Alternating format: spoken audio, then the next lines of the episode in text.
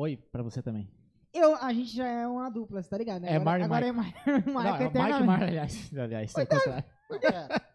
Não é Ah, não? é, tem aquele lance que você falou que, que, que o primeira voz é diferente do, do segunda, né? Tudo É Chitãozinho contrário. Chororosa, é. É.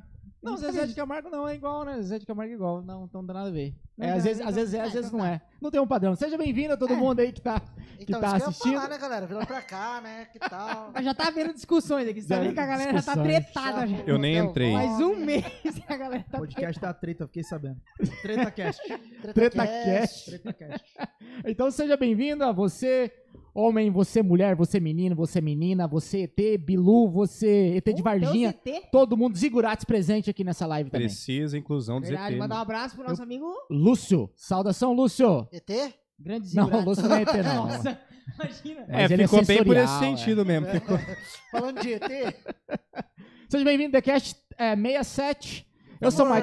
Eu pela sou. primeira vez na história, ele acertou. Só por isso você podia voltar a vinheta toda. Eu decorei. Não, volta lá, Eu volta lá. decorei, eu eu escrevi aqui, vocês. Escrevi aqui ó, na mão, aqui, ó, episódio 67. Maravilhoso. Seja bem-vindo, eu sou o Max Kluder. Aqui ao meu lado tem o meu amiguinho aqui, ó. Eu sou Marlon Gomes, a pessoa. A segunda pessoa mais bonita, né, desse podcast. Quem é a primeira? tem- Não vou nem comentar, né? O cara. Ô, Garizada, eu vou falar um negócio pra vocês sério. Você que é homem, cara, você tem que admitir quando há outro homem mais bonito. É verdade isso aí. E é, hoje no podcast a gente tem. Vou falar primeiro do meu amigo aqui, que eu gosto de debater com ele. Mas temos também o Elon Musk presente aqui. mais uma vez. Exato. Ou o goleiro Cássio, né? Acabamos Hello, de descobrir guys. aí. Goleiro Vamos Cássio, pes- né? pegaram pesado com ele, né? Mas, à minha frente eu tenho aqui esse menino, gênio. Quem é tu, papai? Sou Joe. Eu tenho vários nomes, né, cara? Felipe Domiro. É Não tem- Rafinha certidão. Delaia, né? Ele parece o Rafinha Delaia, não parece? Verdade, isso botou é? Agora não Lembra muito. A batera. Ah, tá. É. Então, Lembra muito. tenho vários nomes. Os caras me apelidam de tudo quanto é coisa aqui. Mas me chamem de não Felipeira. Falou que você parece um batera. Você não é batera? Os caras foda-se, sabe? Segura e tenta ba- batucar aí. Eu sou o Felipeira, ou como vocês quiserem me chamar, Felipe, Felipe Domiro. Porque às vezes eu encarno o pastor aqui. Aqui é uma igreja também, cara. Amém. De vez em quando é igreja. Só que é uma igreja, só que é uma igreja meio polêmica, cara. Então é uma igreja que é meio ácida, entendeu? Então é- a gente não sabe se é hora rola a palavra de Deus ou a palavra de espíritos estranhos aqui. Então é muito complicado. Onde eu vim me meter. É, cuidado, cara. Cuidado. Confia. Tem uma galera que, dependendo do episódio, entra num hype imenso e outras que você nunca mais ouve falar. Então... Mas é isso, gurizada. E do nosso lado aqui tá o grande, né? O mestre. Ah. Que ele realmente é mais alto que todo mundo, eu acho. E forte, Poxa né? vida. Másculo, Robusto no momento, né? No momento. Maciço. É valeu Eu queria- antes, antes dele se apresentar, eu queria maciço. falar que ele tá um mês. O Mike tá um mês falando que você é o cara do After. O cara É do verdade. After. É. Da foto, né? Já fui, já fui. Inclusive o foto. Tony Royster Jr. sabe disso, né? Exato. O Tony Royster Jr. veio pro Brasil, Já ele foi pro comentamos. Rio, e aí ele veio pro, pro, pro, pro workshop aqui em Campo Grande. E digo, Duré, Duré. Os caras, que Duré? O pessoal do Rio falou que é o cara do- da balada. 2015, Tempos hein? sombrios. Tempos sombrios. É, Hoje- faz, um, faz um quem- tempinho, Eu, hein? eu- eu só queria fazer uma teoria. Você falou que você deu saudação aos ETs. Ó, Eu queria falar de uma teoria é, sobre essa história de ET de Varginha, né? Vamos lá, vocês levam anos para construir sua nave espacial, você é um cara famoso no mundo inteiro, você viaja um tempão, um tempo enorme. Quando você chega na Terra, você vai pra Varginha. É foda, eu já me fiz essa É, pergunta. né? Esse ET é Exato. burro. Eu, se eu sou ET, eu ia pra Times Square, porra. pra Torre Eiffel, É né? sei lá. A desculpa é que O eles não querem estudaram, serviços. Varginha. Tantos lugares. Não, e dá um nome pra ele de ET de Varginha, sacanagem. Acho que nem o pô. prefeito de Varginha mora em Varginha. Desculpa. Aí, aí pensou? vai aparecer, vai aparecer a, a Associação dos Defensores de Varginha. É, velho, a galera é Hoje piada, tá tem que difícil tomar. falar, né? O YouTube vai tomar cuidado. derrubar a gente. Tá difícil tomar vai Aquele cuidado. gente caiu, saiu fora do ar agora. Pessoal de Varginha, comenta aí. YouTube, Ó, sorry. ó, ó. É Varginha é Minas, né? É, né? É Minas. Minas Cuidado. Mike, se errar a geografia, vão te massacrar. Não, eu também já tô, porra. Aqui no Mato Grosso é bem quente, né? Nossa! Aqui é. é Acabou de é cair a ruim lá.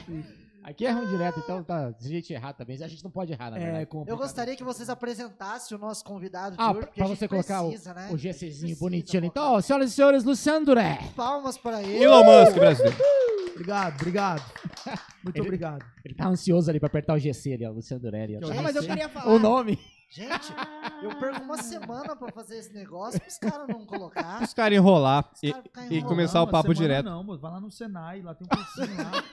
Puxa, tem em um- meia hora, Israel. Toma. Gente, eu Tô brincando. Israel. Ó. Israel foi meu aluno de bateria. Ó, Que bons tempos. bons tempos, muito bom. eu- Inclusive, eu carrego até eu hoje o aprendizado. Obrigado. Que isso, hein, cara. Uma honra pra mim.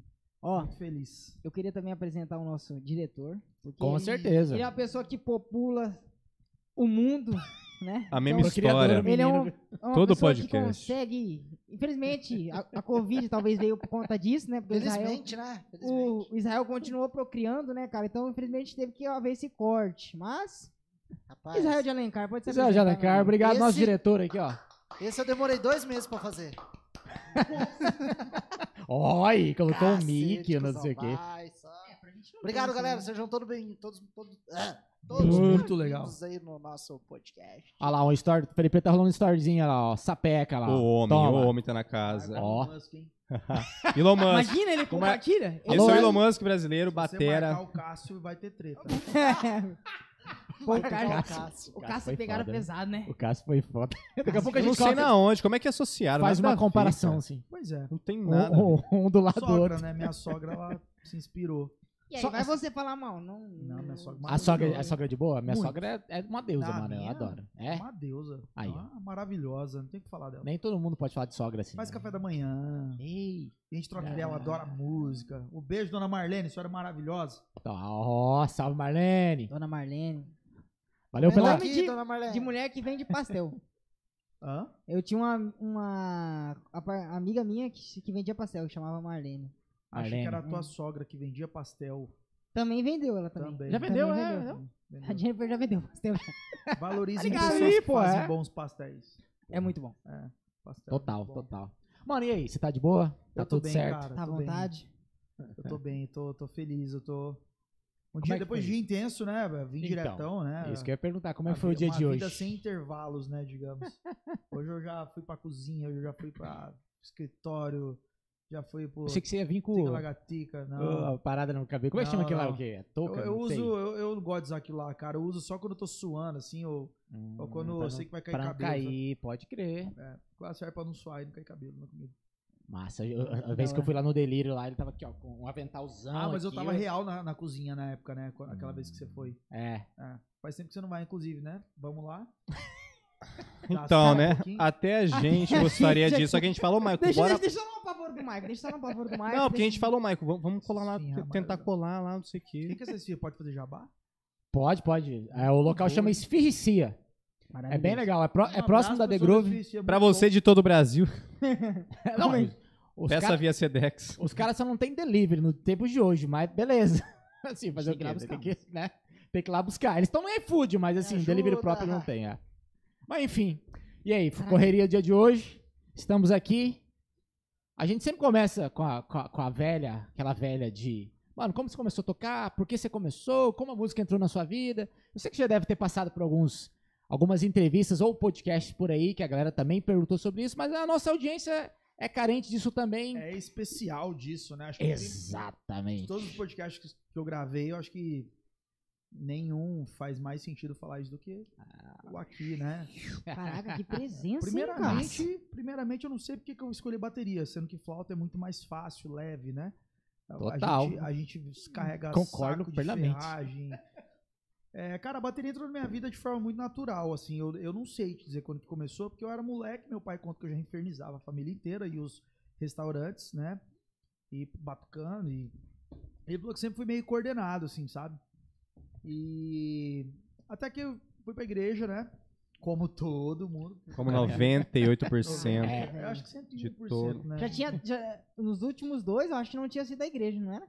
Não, semana passada o Juliano sim, o Vitor acho que não. O Juliano Não, sim. Juliano. Não foi não? Mas ele é da igreja. Ó, o resumo, 98% Ah, hoje em foi tudo dia, na igreja. hoje em dia, É ele é isso. da Ah, igreja. então tá, então é. Entendeu? Briga, briga, briga. Ó, galera. Os caras vão discutir. Pode entrar no meio também, Não, mas eu- questiona os dois todo mundo, últimos, se eu fala não que todo engano, mundo tá foi. errado Ah, aqui não. também, aqui é assim. Sei. pode Vai falar. assistir o último podcast pra saber, pra falar pra gente. Daqui a pouco, agora não. Não, Agora fica pô. aqui, agora fica aqui. Não caiu ainda a live? Pois é, nem me fale. YouTube, te amo. É nóis, YouTube. Não, ainda não, tá ok. Isui. Enfim, aí, cara, fui tocar na igreja. Pequenininho. 5, 6 anos, sei lá. Pequenininho mesmo. Não, 12 anos, mas eu era meio anão, assim, sabe? E aí eu toquei até os 18 na igreja, né? Com 18 eu, eu vim de uma infância muito humilde. E aí pintou a oportunidade. Até então eu tava fazendo. Eu entrei na faculdade muito cedo também. Na época que dava pra cortar a etapa da, da escola, né?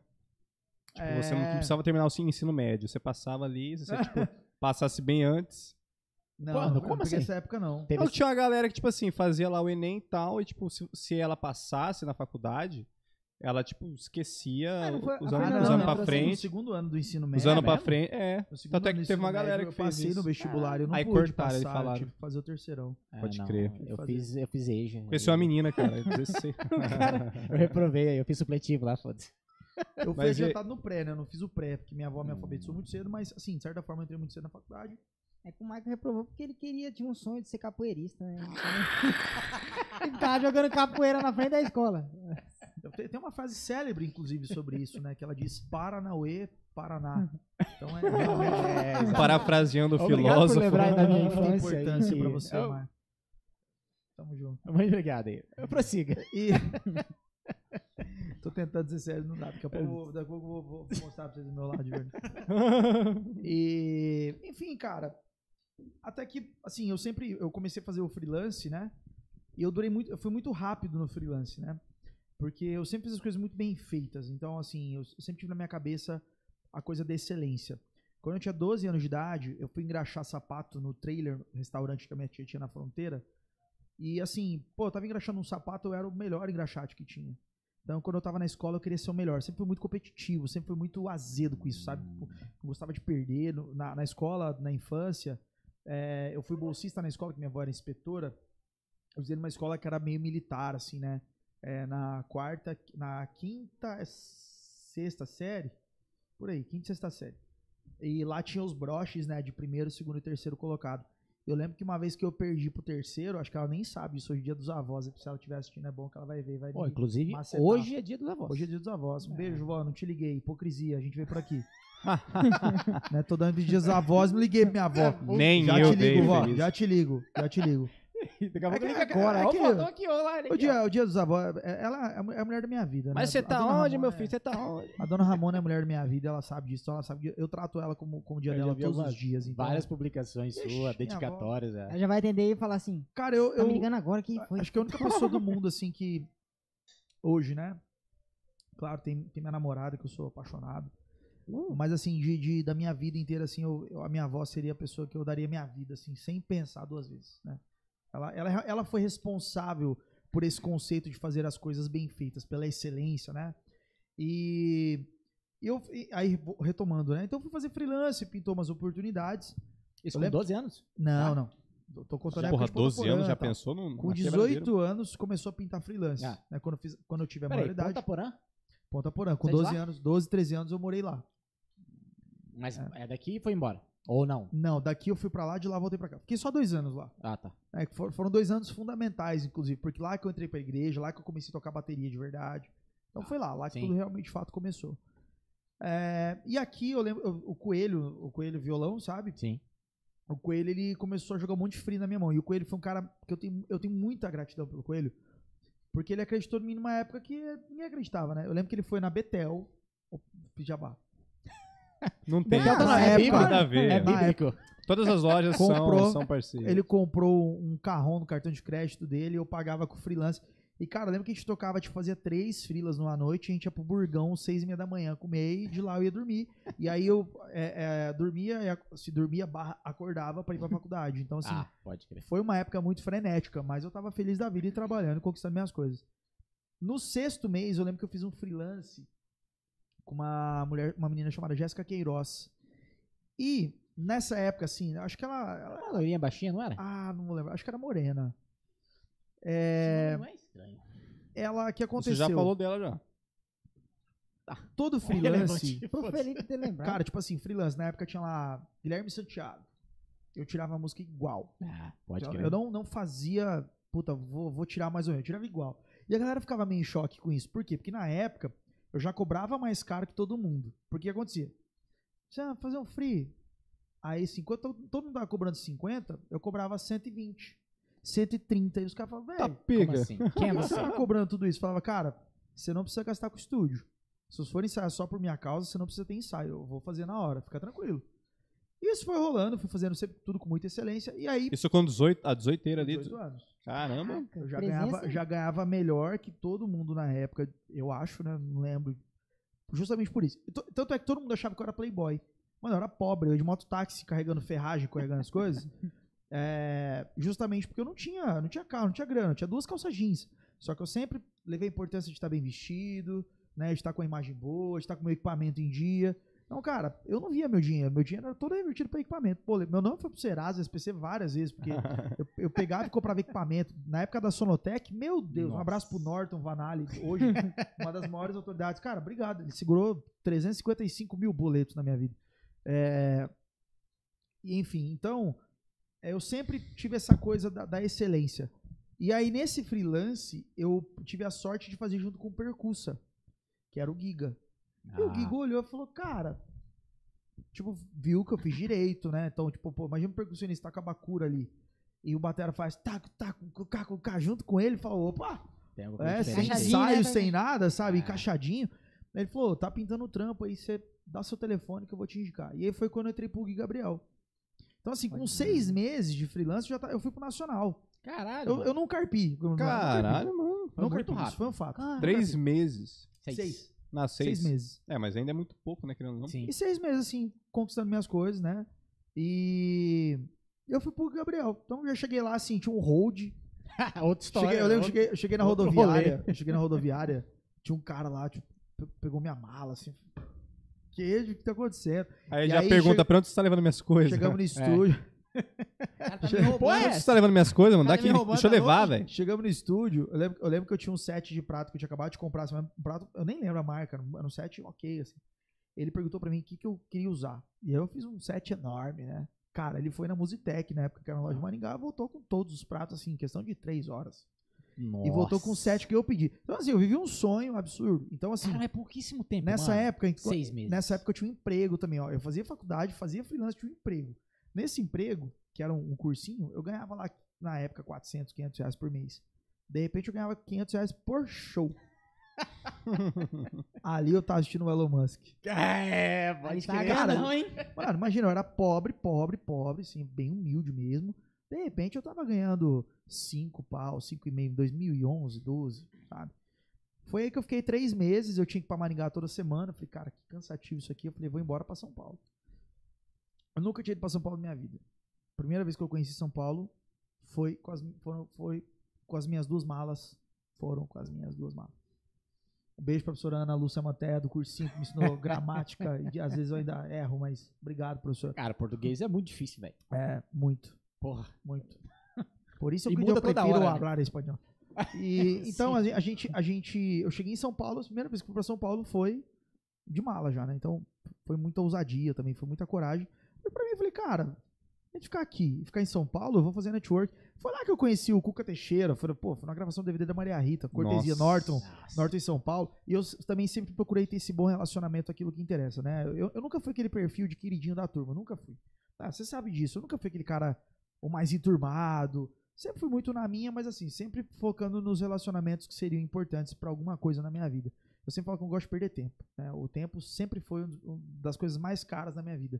Então, é, eu sempre valorizei muito isso, mas eu, eu buscava esse network com essas pessoas. Então, cara, se eu vou ter uma conversa de 10 minutos com uma pessoa, esses 10 minutos precisam valer alguma coisa, ou seja, pra mim ou pra essa pessoa, alguma coisa tem que acontecer. É, e aí foi aconteceu. E aí eu toquei, e aí depois disso fui pro Bruninho Davi, é, fiquei três anos no Bruninho Davi, ali foi uma escola de aprendizado, pô, aprendi muito, cara. Aprendi Na assim. Bruninho Davi, lá, é lá no começo, Cara, na época eles estavam com a Namora Office bom já rodando. Ah, Foi uma legal. fase boa, foi uma fase boa. Mas essa época de São Paulo que você tava lá foi 19, 20? Ou ainda com Foi- 18? Não, foi 19 e 20. 19 e 20. Aham. 18, 19, ah, sabe? Esse Ah. trâmite aí. Então. E aí. Aí eu lembro que foi o Bruninho e Davi, porque a dupla acabou, né? O Gabriel acabou, brigaram. Hoje Ah, o Hugo verdade, tá com o Gui Pena, Guilherme, né? né? É. Era o Hugo Pena e Gabriel. Aí o Hugo do Gui Guilherme hoje assumiu com o Gabriel. Ah, E aí hoje, hoje ele é o Hugo Guilherme, né? É, Quer dizer, ele é o Hugo E o Guilherme é outro, mas você entendeu? o Espartaco. Ah, é, exato, eu ia falar isso aí, Eu cara. lembro que o Spartak era novão também, sabe? Tipo, ele tinha a Cara, minha é, idade, ele tem a velho. minha idade, né? E a gente. Mas ele já era lá do. do... Ah, não, pera aí. É, primeiro era o Hugo Pena e Gabriel, Pena e depois Gabriel. foi o Hugo, e... Isso, Hugo e Gabriel. Gabriel. que daí foi aí que você entrou. Que foi quando eu entrei. Eu entrei nessa Ah, formação da banda nova. Pode crer. E assim, a herança foi- foram de todos os shows do Pedro Gabriel. Então, assim, a gente, Hum. eu cheguei já, assim, os shows eram shows enormes, megalomaníacos. A gente foi pro Pará tocar numa estrutura assim que. E pra mim era aquilo era muito novo, cara, porque assim, eu tava. Eu tocava aqui, eu fazia free de carrom aqui. De repente eu tinha uma batera dos sonhos e, pô, a gente ensaiou, o primeiro ensaio geral, ensaio com cenário, com painel de LED. Eu lembro que, cara, eu olhava na TV aquele negócio de acrílico. Eu lembro que o Sérgio, batera do Fama na época, tinha um Aham. acrílico, assim, que era Fama. Eu achava aquilo demais. Falei, cara, o cara toca dentro de uma cabine, assim, sabe? E, e tinha tudo aquilo lá, sabe? Então realmente é um negócio muito louco pra mim naquela- naquele momento. Ah, e jovem também, né?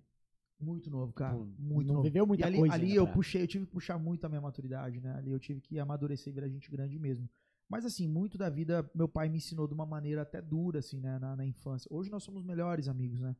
Mas a gente, ele me criou assim, quer vai atrás, né? Até porque ele não podia também na época, minha família ninguém podia, então é, quer, o que você quer? Você quer uma calça jeans, você vai trabalhar. Eu, meu primeiro emprego foi com 14 anos na Pernambucanas, o registrado, né? Mas eu trabalho desde os 11 anos de idade. Pode. Então, sempre trabalhei, sempre entendi que isso era necessário para conquistar as minhas coisas. E foi isso, cara. Foram sete anos. Depois do Brinde Davi fui pro Jades e Jadson. Eu acho que foi ali que eu realmente ganhei um, um- um dinheiro legal também. Foi ali que eu vivi o auge, né? Os programas de TV. Foi tudo ali, né? O, o- Então eu tive a fase do, Outro do, pata- do né? entendimento, eu vi o mundo. E de repente eu fui para um aprendizado, né? Onde o Bruno Davi eu saí de uma agenda. Eu fazia 10 shows com o Gabriel, uma agenda de 15, 18 com o Bruno Davi. E aí eu fui pro Jade Jadson. Quando eu entrei no Jade Jadson, eram 18, 20 shows, assim, ganhando bem. é, e realmente shows muito grandes. Na época era o terceiro, acho que era a maior, terceira bilheteria do Brasil. Era Caralho. Jorge Henrique Juliano e Jade Jadson, né? Na época do João Mineiro Marciano. Então tinha Uhum. estourado Jeito Carinhoso, Ressentimento. Né? E nessa época eu lembro que o Flávio, ele, ele, ele me ligou, tinha saído do Bruno Davi, e ele falou, ó, você vai entrar, tipo, em outubro. Quando chegou em setembro, ele me ligou um dia, ele falou, ó, quarta-feira você, seu primeiro show. Eu falei, como assim? É Ah, beleza. Entendi. Cara, eu lembro que aquele dia eu liguei, peguei meu telefone, avisei minha família, falei, ó, vou ficar offline, não vou falar com ninguém. Eu fiquei dois dias escrevendo, não, partitura, escrevendo tudo, tirando repertório. E aí eu fui pro show e graças a Deus deu tudo certo. E aí chegou o ponto que eu cansei, né? Foi quando eu tinha 26, 26, 25 pra 26. Que eu percebi que, que eu sempre seria um, um personagem da minha própria história. Mas calma. Tá bom. Para, para, para. Para. É, você chegou bem rápido nessa parte. Caraca. Calma, é coelhinho. Seguinte, vamos dar um, um, um- Bota. É, exato. Cara, é, beleza. Nascido em Campo Grande, foi pra Ponta Porã, pouco tempo, ali que foi o divisor de águas na batera, porque foi ali que você aprendeu e etc e tal. O que você consumia naquela época de batera? Tipo, que, eu digo assim, pô, do, 2000 o quê? 7, 2008? Que você começou, não, antes, Isso não, né? que eu comecei era 2004. 2004, é, comecei a tocar em 2003 também. A internet Sabe- tinha, mas, pô, Era caríssimo, você tinha que ir pra Cyber. né? É, cyber. Tinha um amigo da igreja chamado William. Né? Deixa, deixa eu machucar. Vai, vai, vai, vai, vai. Fica, fica lá, vão ter. Vai botando aqui, ó. Inclusive, daqui a pouquinho, pra quem tá assistindo aqui, eu tô aqui. ó. Não, minha avó me xinga se ela vê uma chama de boca aberta. E aí. Ah, desculpa. eu- Não, daqui a pouquinho a gente vai soltar a agenda do mês que vem. Então fica aí. E antes de mais nada, deixa eu já aproveitar o embalo aqui. Pra você que tá consumindo esse conteúdo, obrigatoriamente você tem que se inscrever, cara. Porque se você não se inscreveu, o YouTube é dedo duro ele avisa pra gente que você não é inscrito.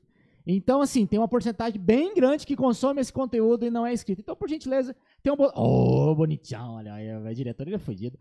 Embaixo desse vídeo tem um botãozinho inscrever. Clica Isso. nele, cara. Dá um curtida, manda Ah, pro ah. amiguinho, tá tudo certo. Semana que vem tem episódio, na outra semana também. A gente gera conteúdos pra você. Tem um canal de cortes também aqui abaixo da descrição. Esse episódio, assim que a gente terminar amanhã, já tem cortes saindo a semana inteira. Tá tudo certo. Mas Por polêmico, gentileza. se inscrever vai pro inferno. Você tirou as palavras da minha boca, eu já ia condenar todo mundo pela palavra. É né? aquela, né? Se você, se você ama Deus, se inscreva. Se vo- Se você não ama, só olha. É, se você não ama, só né? Olha. é que a gente não pode falar. Se um dia eu puder participar do podcast religioso, eu vou me manifestar. Eita, será, velho? E aí, Tem onde a gente parou? podcast religioso? Onde a gente Tem parou? vários, Tem, Marco. pô. Nossa. Só sobre religião? Ou, Sim. tipo, sei lá, São convidados? temas, né? A galera Esses discute coringão devem ter um podcast pra ganhar um dinheirinho, né? Eles não Cada uns carros Eles ali. não né? monetizam Eles de não qualquer falam jeito. sobre a religião, não discutem Eu não posso sobre. falar isso, senão, Eles ensinam sobre senão a vai que Bíblia, alguma autoridade aí me condena. Não, mas tem muito Hoje em dia podcast. todo mundo vai condenar, Tem muito independente do que podcast quiser. da- né? É. É, uma bosta. E aí, onde, onde a gente parou? Ah, mas aqui ia fazer uma pergunta, mas eu não me lembro. Ah, tá. pergunta. É, Ah, que eu que você- consumia. Que que Consumia. É, O consumia, que que você é, estudou Eu também? não consumia drogas, eu quero deixar claro isso aqui. Não, não Proerd só- deu certo com você. Então. tá? Tipo, aí, ó. E Vai o que, um. que eu consumia? Ah, acho que eu vou, né? Então manda. Opa, E eu, então, na época o William, ele, ele na época o que, o, que, fu- o que funcionava era aquelas videoaulas. Então na época era tipo videoaula da Vera Figueiredo. Ô, louco, não vou falar o nome da Rugarden aqui, pelo amor de Deus. Você que tá no Spotify, Cara, é minha estão favorita essa aí, só, só perde pra Vedete. A minha também, ela é... Ela e a Vera, mas são primas, né? São primas, É. né? É. Prossiga. Não E- O cara perdeu até o rumo ali agora. O cara viu a serva falou que isso. Vamos respeitar a terça-feira, pelo amor de Deus. Ah, Se não fosse ao vivo, eu ia mentir. Eu ia falar que é sexta-feira e tal, né? É, é, é água, gente. Tudo piada, zoeira. é joke. Vocês It's a acham? joke. Vocês acham que eu beberia numa terça-feira? Imagina. É um café tamanho família. Bem ali, vambora. E, enfim, aí, cara, eu consumia isso, né? Era o que tinha que acontecia. A gente, fazia reunião pra ir na casa, porque, cara, cyber era muito caro, cara. Pra cacete. Lembra o Não, era Corujão? muito caro. Eu lembro que era tipo assim, 2,50 a hora. A gente tá falando de 2004, cara. Tipo, era muito dinheiro, sabe? O salário era 180 reais. É, é tipo mínimo. hoje, 200 reais. É tipo hoje, a mesma Ainda coisa. existe cyber, cara. Existe. Pô, é, Deve existir, né? É? Inclusive tá virando Deve relíquia, tá virando uma Onde você gourmetização. jogava? também. Deve É, ter mudado, deve ter mudado O o, nome, né, o modelo. O que Você sabe, o faz- Monza. O Monza era carro de, de, né? Carro velho de carpida. Hoje em dia ele tá começando a virar um carro clássico. É, o retrô, que fica Até onde- pra Não, mas o que Fica você jogava retrô. no fliperama lá no Aero Ranch até hoje é um Cyber. Lá? Só que É, o Cyber, 328. o Cyber ele diminuiu 380, na bastante. verdade. Hoje em dia só tem alguns lugares. Mas deve ser Que o quê? começou jogo? a virar relíquia. jogo, sei lá. Ainda é um lugar que tem um Play 2, agora tem Play 3, Play 2. Tem tá Play- louco? tem Play Eu pagaria 4. dois reais pra jogar um Cara, Play que ano eu tô? Então, Só pra eu entender. Não, ó, Aconteceu uma coisa, tô preocupado. tem, tem um Cyber lá no Não, é Santa que- Emília. Ó, escuta essa. Nessa vida maluca, a gente às vezes se perde. Vai que eu tô em 2011 e não tô Escuta lembrando. essa, ó. Tem um Cyber lá no Santa Emília, cara. Que é perto de um posto de gasolina que tem Play 2 ainda. Tem Play 3. Se pau, os caras tá conversando pra ter um Play 4. Entendeu? Tem o PC Nintendo ainda. 64. E o bagulho do Cyber hoje em dia é só você ir lá e ficar zoando com os amigos, né? Mas a parada de necessidade de tem. um PC ainda É, a tem. galera só tinha aquilo ali. Hoje em dia a galera vai pra brincar, entendeu? Zoar, Ah, eu lembro cancelar. Tá voltando ia. a moda do Cyber, tá começando a ficar. Ah, que legal. cool, eu lembro tá que a gente ia, cara, é, fazia corujão. Pegava a noite inteira pra jogar Counter, Ah, é, eu. Counter Strike. Gente, alguém vai comer esse E aí- resto aqui? Coma, coma, tô, é tudo seu. aí e tal, tá tudo certo. cara, e a gente fazia esse corujão pra jogar Counter Strike, cara. Eu lembro toda semana, assim, ó. Era de quinta pra era de pra sábado. Ah, era tipo 7, 8 reais. Certeza que era caro. O dia- Na a época noite do inteira. Marco era Era. Cruzeiro ainda. Cruzeiro. 2003. Mas 2000. A, a parada é que, assim, reunia 10... Pode falar pessoas ou pessoas? Como é que tá? Não, É, tá foda, pode né? falar o Tá normal. foda. Mudaram a gramática Dez agora, né? seres humanos. Eu não sei, Tomar um drink, hein? Pra não falar outra coisa pra, pro YouTube derrubar. e aí todos se reunimos. Ele meteu todos, acredito. Ele meteu todos. Prossiga, prossiga. Vai, Tá dentro, tá dentro. Ainda tá dentro. normal falar pessoas todas. Fica tranquilo, fica tranquilo. Pessoas. Cara, vai aparecer o pessoal. Vixe. Não vai não, não vai não. Tá, Não vai é, não. nem pessoa. Ah, tá, tá. Fala aí. O Felipe Ele que falou, viu? Reuniam todos. 10. E aí, pô, o dono do Cyber que ia ficar fechado à noite, É. né? Então, um setentão. é. Na Não, época? pra 2000, pô. Setentão era a 99. entrada hein? do Minha Casa Minha Vida. Você comprava um apartamento. É. Pagava só com o corujão né? dos meninos. mil reais comprava um, é. um lote com casa e tudo. É, mas é, velho. Ah, meu pai comprou o terreno bons. lá de Birigui com milão. Milão? Na verdade, foi a casa inteira, na verdade. Mentira. Que ano isso? Ah, mas faz Era é, muito 1900, tempo, né? alguma É. coisa. Não, o pai Falando real ali. Quando ele mudou lá pro, Hortência, Você quer que é meu irmão, né? Eu Não sei se eu comentei. Quase não parece, né? Dá pra, dá pra imaginar. A- a- é afeiçoado, né? E Aparenta. aí, ele Sorte falou sua, que né? Ele, que nós tava conversando sobre a moto que tava lá parada, que é do pai da Jennifer. Aí ele falou assim, é... o nome dela é Jennifer. É, isso aí. Desculpa, tive que colocar a vinheta, coloca a vinheta em cima depois, vai ficar legal. Na hora que ele fala, ah, isso aqui é da Jennifer, o nome dela é Jennifer. Desculpa, mano. Só ali dois segundos. Só ali. Aí, mano, diz que o pai trocou o terreno numa moto. Numa Titan daquele 98, se eu não me engano, o pai trocou. Braba, titã foda, hein? Titã Não, guerreira. não era Titan, não. Era Essa era uma... titã CGzinha. venenosa. Não era CG, como que era? Today, eu acho que era o pai trocou. Meu pai mano. Nossa, melhor ainda. Você é louco. Esse Essa é a maluco. moto do Não, crime. continuando, continuando, só para isso. Mas é, a gente tá no podcast tô 67, De moto. 67 é lá. É isso aí, é o que tem aí hoje aí. Onde Enquanto a o Luciano tava? come, né? Porque todo mundo ele só fala, ele só ele fala, ele passa não o come. Gente, cozinhando. pode conversar. Tá bom pra caralho. Ele passa Ó, o dia inteiro Isso que o cozinhando, dia inteiro ele passa comer. cozinha, né, velho? É, mas não dá pra comer. É o que eu tô Dá dieta, pra dar um- cara. E a minha dieta é uma dieta da hipocrisia, né? Porque assim, Nossa, você tá cedo, metendo massa no Tô corpo. tentando emagrecer, né? Quem, quem falar que eu tô gordo, vai pro inferno. eu dei uma engordadinha, né, nos últimos tempos e tal. E aí eu falei, pô, agora preciso voltar, né? Vou dar uma corrida. Corto cedo, aquela corrida assim, aquele corridão, 5km, subo pra caramba e tal. Aí eu vou pra tomar aquele, aquele ovinho, né? Chego na padaria, dou bom dia pra todos. Bom dia, pessoal. E aí peço um ovinho, um ovinho. Aí no almoço, salada Caesar. Aí à tarde ali já, de repente, chega um colega no restaurante tomar um chopp. Pô, toma um chopp comigo, Duré. Toma um Só um, pô. Aí quando eu tô comendo cheeseburger e uma pizza pra dormir. É assim, Isso aí, é vai isso, vivendo. É um começa, ciclo, né? começa bem, Você mas tira e repõe a O caloria. é isso aí, não dá nada não. Mas, ó, onde você parou era na época que você tava indo num cyber com um amigo seu da igreja, que era o William. Ah, pra consumir. Ou ele tinha PC, É. alguma coisa assim. Não, assim, a gente ia na casa do William, né? O William ele tinha TV.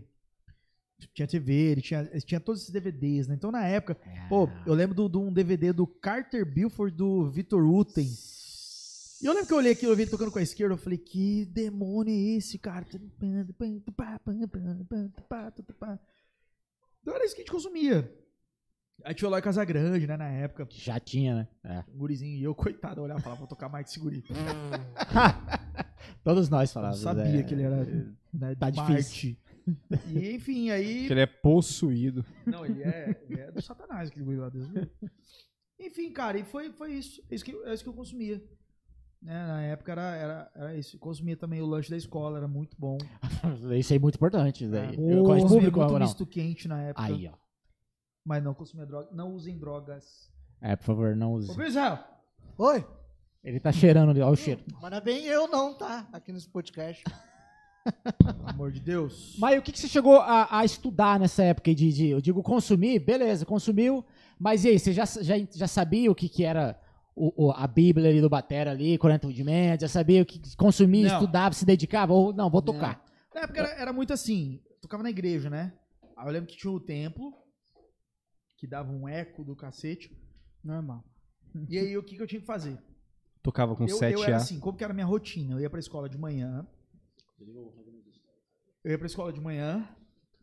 E ruim de ficar comendo, tomando, tomando água, que você fica rotando, né? Relaxa, tá em casa. e aí, ah, então vou comer mais um.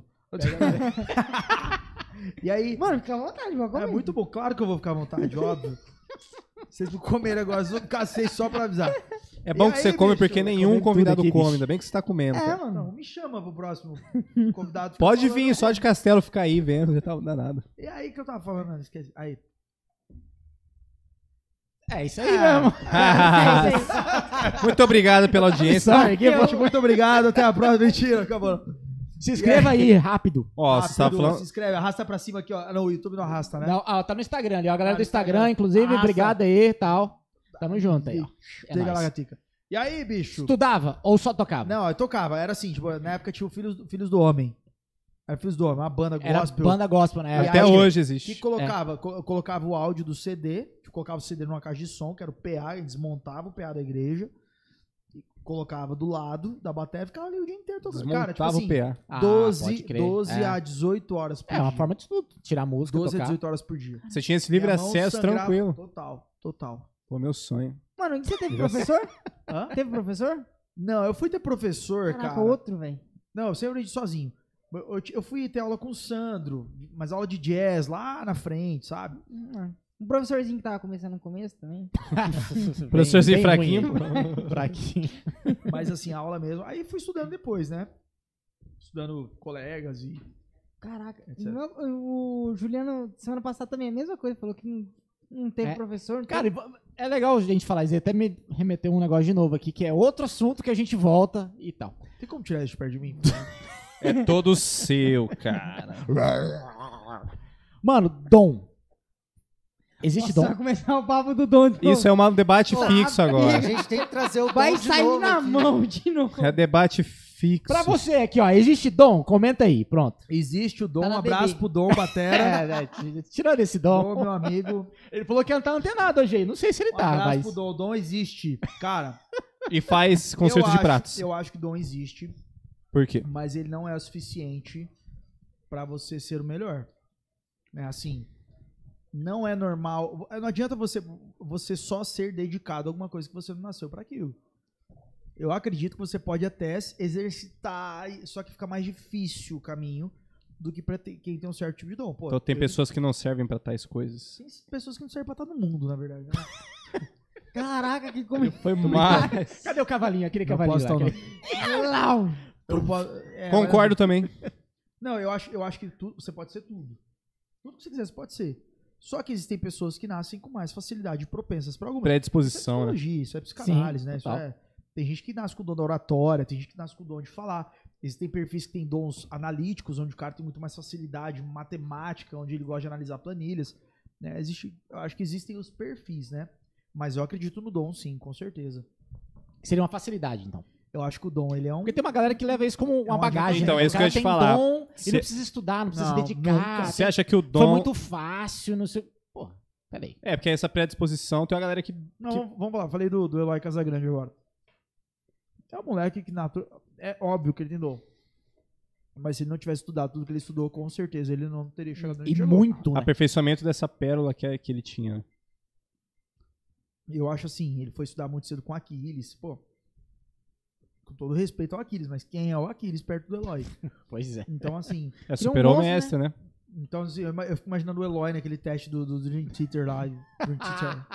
tá louco, os caras ficam assim, ó. É, bicho. Ah, e tocando com um tom surdo. Não, tá louco. Então, É, isso ele, ia mesmo. met- ele ia meter um samba no meio lá e os caras ficavam, ah, what the fuck? É, E então, assim, eu acho que os caras vão pegar é, tipo, porra. do The Voice, vocês entenderam a Ah, piada? sim. Pelo amor de Deus. Padá. E eu quase dei de cara aqui, inclusive, no muro. Vixe, ele estender na próxima. Ah, eu vou te avisar que tem um muro aí, tá? Na próxima eu te aviso, ó, tem um negócio aí. Então, assim, o dom, ele existe. Eu, eu acho que as pessoas, elas nascem, sim. Mas ele precisa, o exercício é fundamental. Né? Isso é igual ao físico, cara. Existem pessoas, todo mundo tem um amigo que vai pra academia uma semana, o cara fica enorme, velho. E aí tem Ah. os caras que ficam uma vida treinando e, e- Frango. e- e são difíceis de desenvolver. Não Então, gostei do seu comentário, não. eu não queria contar, mas ele, ele fez assim. É, É. Eu, eu, eu, que eu- vou pra academia, né? Pra ficar gordo assim, eu bebo. É isso que eu, e carboidrato. É, É, isso aí. Esse é o segredo, pra engordar. comigo Tem outros não- segredos também, mas como eu sou casado agora, eu fico quieto. Nossa. Essas coisas do Devil. O único solteiro aqui é só o Felipe. Não por muito tempo, mas. Ó, Deus né? abençoe. É, tem uma entes no meio aí, mãe. Ó. Não tem, mas a gente tá caçando, né? Fazer o quê? Nossa. Toma cuidado, daqui a Ciro, pouco a acha errado, hein? sobre uma pessoa que... Começou. Ó, você- Começou. Ó, primeiramente você tem que pensar que não é só a gente que tá aqui vendo o podcast, então você não vai expor Não, não nomes. vou citar nomes. Você não vai falar de situações. Alô, Curiti. Vou Você desligar as que a câmeras. pessoa vai, que fala. ela gosta de, queijo. outra... De queijo? Cadê? Continua. Povo vai pensar que Ele é larga- gordo. É, Ele larga tudo que ele tá fazendo aqui pra ir pra um lugar atrás de uma pessoa. O que você tem de comentário sobre isso?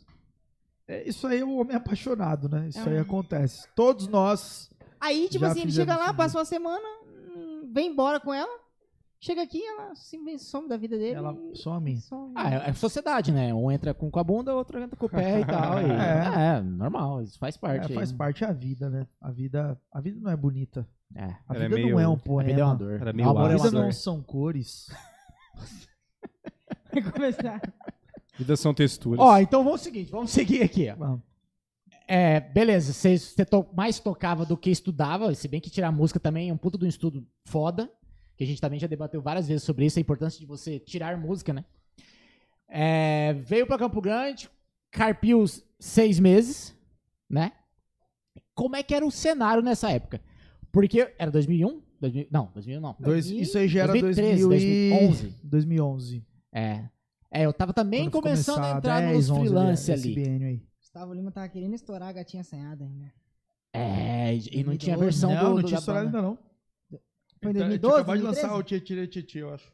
Ah, é por aí, eu não, não lembro. Mas já toquei muito essa música. Nossa senhora. Muito. Quando, quando lembra Muito. aquela versão do, do, do, é, do trio elétrico, da, do, que era o Betovinho, o Binho e o ah, isso aí foi a época galáctica, né? Nossa senhora, cavalice. Foi a época galáctica isso aí. Você tá louco. Era difícil Obrigado, demais com- tirar aquelas porra. Aconselho você a procurar. Ah, total. Tem, tem no YouTube. Procure. essa banda. E, cara, beleza. Tocou ali seis meses freelance e tal. Você falou que teve que amadurecer bastante nessa época Muito que você, rápido. que você saiu do, de- do carrom pra tocar numa gig nacional, big, Sim. né? E é legal a gente falar isso pra galera que tá escutando, vendo e tudo mais, de ter esse amadurecimento, porque muitos não teria, velho. Tipo, você não consegue lidar, ainda com grana no bolso pra caralho. É, Você ganhava 100, tava ganhando 500, sei lá, tô chutando. É, mas mas eu acho que só- eram uns 100 reais na época lá. era, era uma, era uma né? boa, era uma É. boa. E qual que é o valor do cachê hoje? Continua 100 reais, né? Não mudou muita coisa, não. Sei. É vergonhoso falar isso, mas. 150, hoje em dia é 150. É, é vergonhoso. Aumentou, aumentou, aumentou. Eu comecei a fazer freelance, cara, de sertanejo, acho que em 2009. O cachê era de 70 a 100 reais. Aí, antes da pandemia, tava 150, 2020. Ah, tá subindo de pouquinho. inflação, né? A cada 10 anos sobe 50. A cada pandemia, né? Sobe Cada 50. pandemia. Cara, enfim. E aí, como é que foi, bicho? Você, você falou assim, pô, tive que amadurecer, mas conta mais sobre essa parada. É legal você falar, abranger esse assunto, porque, mano, tem uma galera que não segura essa peteca, não. Pr- Primeiro que é assim, né? Você tem que saber o que, que você quer. E você era muito novo, mano. Eu 19 queria, anos, eu 19, queria né? despontar no cenário. E quando você quer despontar no cenário, você precisa usar da escada que você tem. A escada que eu tinha era fazer tum, pá, tum, tum, pá, tum, pá, pum, pum, pá, pum. Então era, era isso, né? Deixa ela pronta. Tá. Eu lembro que no, nos- eu- teve uns shows que eu dei uma soltadinha. Eu lembro que o diretor da banda na época ele falava no microfone, eu tomava muito esporro dele. Ele falava assim: deixa sair pro teu workshop, toca a música. Né, Então, assim, eu- Caraca. é, eu vi várias vezes, Tá assim, várias porra. vezes. Então é verdade aquele negócio que o Marco fala que o, o, o? Não, porque, cara, vem é no meio assim. Esculhambando. Cara, Ah, ho- é, hoje- microfone, né? Hoje, hoje, como, hoje, como quando eu mexo na cozinha, eu sei exatamente como que é isso. Então, assim, ah, é igual assim, a comida mexicana. A comida mexicana é maravilhosa. Apimentado, tudo bem, mas ah, vou fazer, vou fazer uma comida, vou fazer um tacos, né? Vou fazer tacos mexicanos. Se eu tacar qualquer tipo de pimenta e falar que é tacos, eu tô jogando pimenta e tá roubando todo o sabor daquilo que eu tô de fato produzindo. Então você não pode ser o cara que vai roubar o sabor daquilo que você tá produzindo. E o sabor, Total. às vezes, ele tá no tu patum bem feito. Então a galera fica muito nessa onda. Eu não sei como é que tá o cenário hoje, eu ouço os, os sertanejos. Eu vejo que a coisa tá um pouco mais solta, né? Já vi o DVD do Gustavo Lima em Boston, uma viradaiada do cara. No meu tempo, esse lá eu tava demitido. Ah, Né? Não tinha, não existia. Então, eu acho que assim, você tem que entender o cenário que você tá jogando. É o que eu sempre falo, cara. Eu gosto muito de futebol, não de assistir. Eu não gosto de torcer, desculpa. Eu gosto de estudar a ciência do futebol. A ciência do futebol é maravilhosa. E assim, uma coisa que eu sempre falo até para meus funcionários, né? A Copa esse ano é no Catar. Certo? O Catar é calor, cara. Você tem que aprender a jogar no calor. Você não tem a opção de falar assim, ah, não, não vou jogar no calor porque eu não gosto, porque eu desidrato. Não. Você tem que aprender a jogar no calor. Se você chegou num ponto de estar numa seleção, você tem que estar aprendendo a jogar no calor. E a, a outra, não sei onde vai ser, sei lá, a Copa da Ártica. Não vai ter, óbvio, mas assim, se for no gelo, Sim. você tem que aprender a jogar no gelo. A Copa da Rússia teve, né? Então, assim, acho que você tem que aprender a entender o cenário que você tá, entender a gig que você tá trabalhando e executar aquilo, entendendo que você é um personagem da história. Às vezes você não vai ser o Batman, às vezes você vai ser o Robin, mas é aquilo. Né? O Batman e o Robin não seria Batman e Robin se não tivesse o Robin. Então, você tem que entender a que ponto que você tá e saber se é isso que você quer. né? Então, acho que é meio por aí. Pode crer. O né? Mas amadurecimento são- foi tomando porrada. Então, É. se, se essa era a pergunta, foi, foi isso. Porque, tipo assim, tem uma galera, por exemplo, na cidade mesmo, que talvez ia desandar de um jeito que daqui a pouco ia ser demitido pela própria cara- irresponsabilidade, né? Eu sempre falo assim, ó, eu alcancei, eu acho que eu talvez eu tenha alcançado em pouco tempo um dos melhores resultados, eu acho como músico, né? Com Talvez certeza. até do Centro-Oeste, eu acho de dos de patrocínios, de coisas que eu tive. Eu tô muito longe de ter sido melhor ou qualquer coisa do tipo. Eu era muito disciplinado. Disciplinado, bom de relacionamento, com minhas coisas em dia, fazia o meu papel. né? Hoje, como empresário, eu entendo que eu sempre fiz muito bem o meu papel dentro daquele lugar. Fazer o seu papel é muito mais importante do que você querer ser o papel. Ou Massa. ser a mais do que necessário, É, tipo às vezes isso. Não tem que ser, cara. Às vezes, às vezes assim, se você. Vamos lá, tem uma palavra, né? Olha que, que analogia louca, sei lá. Copo, vamos lá. Copo. Você não tem que ser, às vezes, o copo. Você- às vezes você tem que ser só o C, cara. E o C que vai fazer a palavra não ser opo. Ser copo. Então, às vezes você é o C da palavra, às vezes você é o O. Então, as pessoas não entendem isso. E o resultado, cara, você tem que saber o resultado que você quer. É igual assim. é, o que, que eu vejo muito. A gente tá falando sobre essa polêmica de cachê, de coisa, né? É, e hoje, como eu vou falar isso muito, eu acredito, estando do outro lado, eu vejo. A grande verdade é que cada um tem o seu valor. E o único responsável em botar preço no seu trabalho é você mesmo. Só que você tem que ser coerente com aquilo que você entrega. né? Então, por exemplo, eu tenho, eu tenho cozinheiros que ganham, às vezes, três vezes mais do que alguns. Por quê? Pelo que ele entrega. Pela, e não é só o talento do que ele entrega, é pela disciplina, pela forma que ele entrega. Existem pessoas que vão colher a mais longo prazo, algumas pessoas colhem a curto prazo.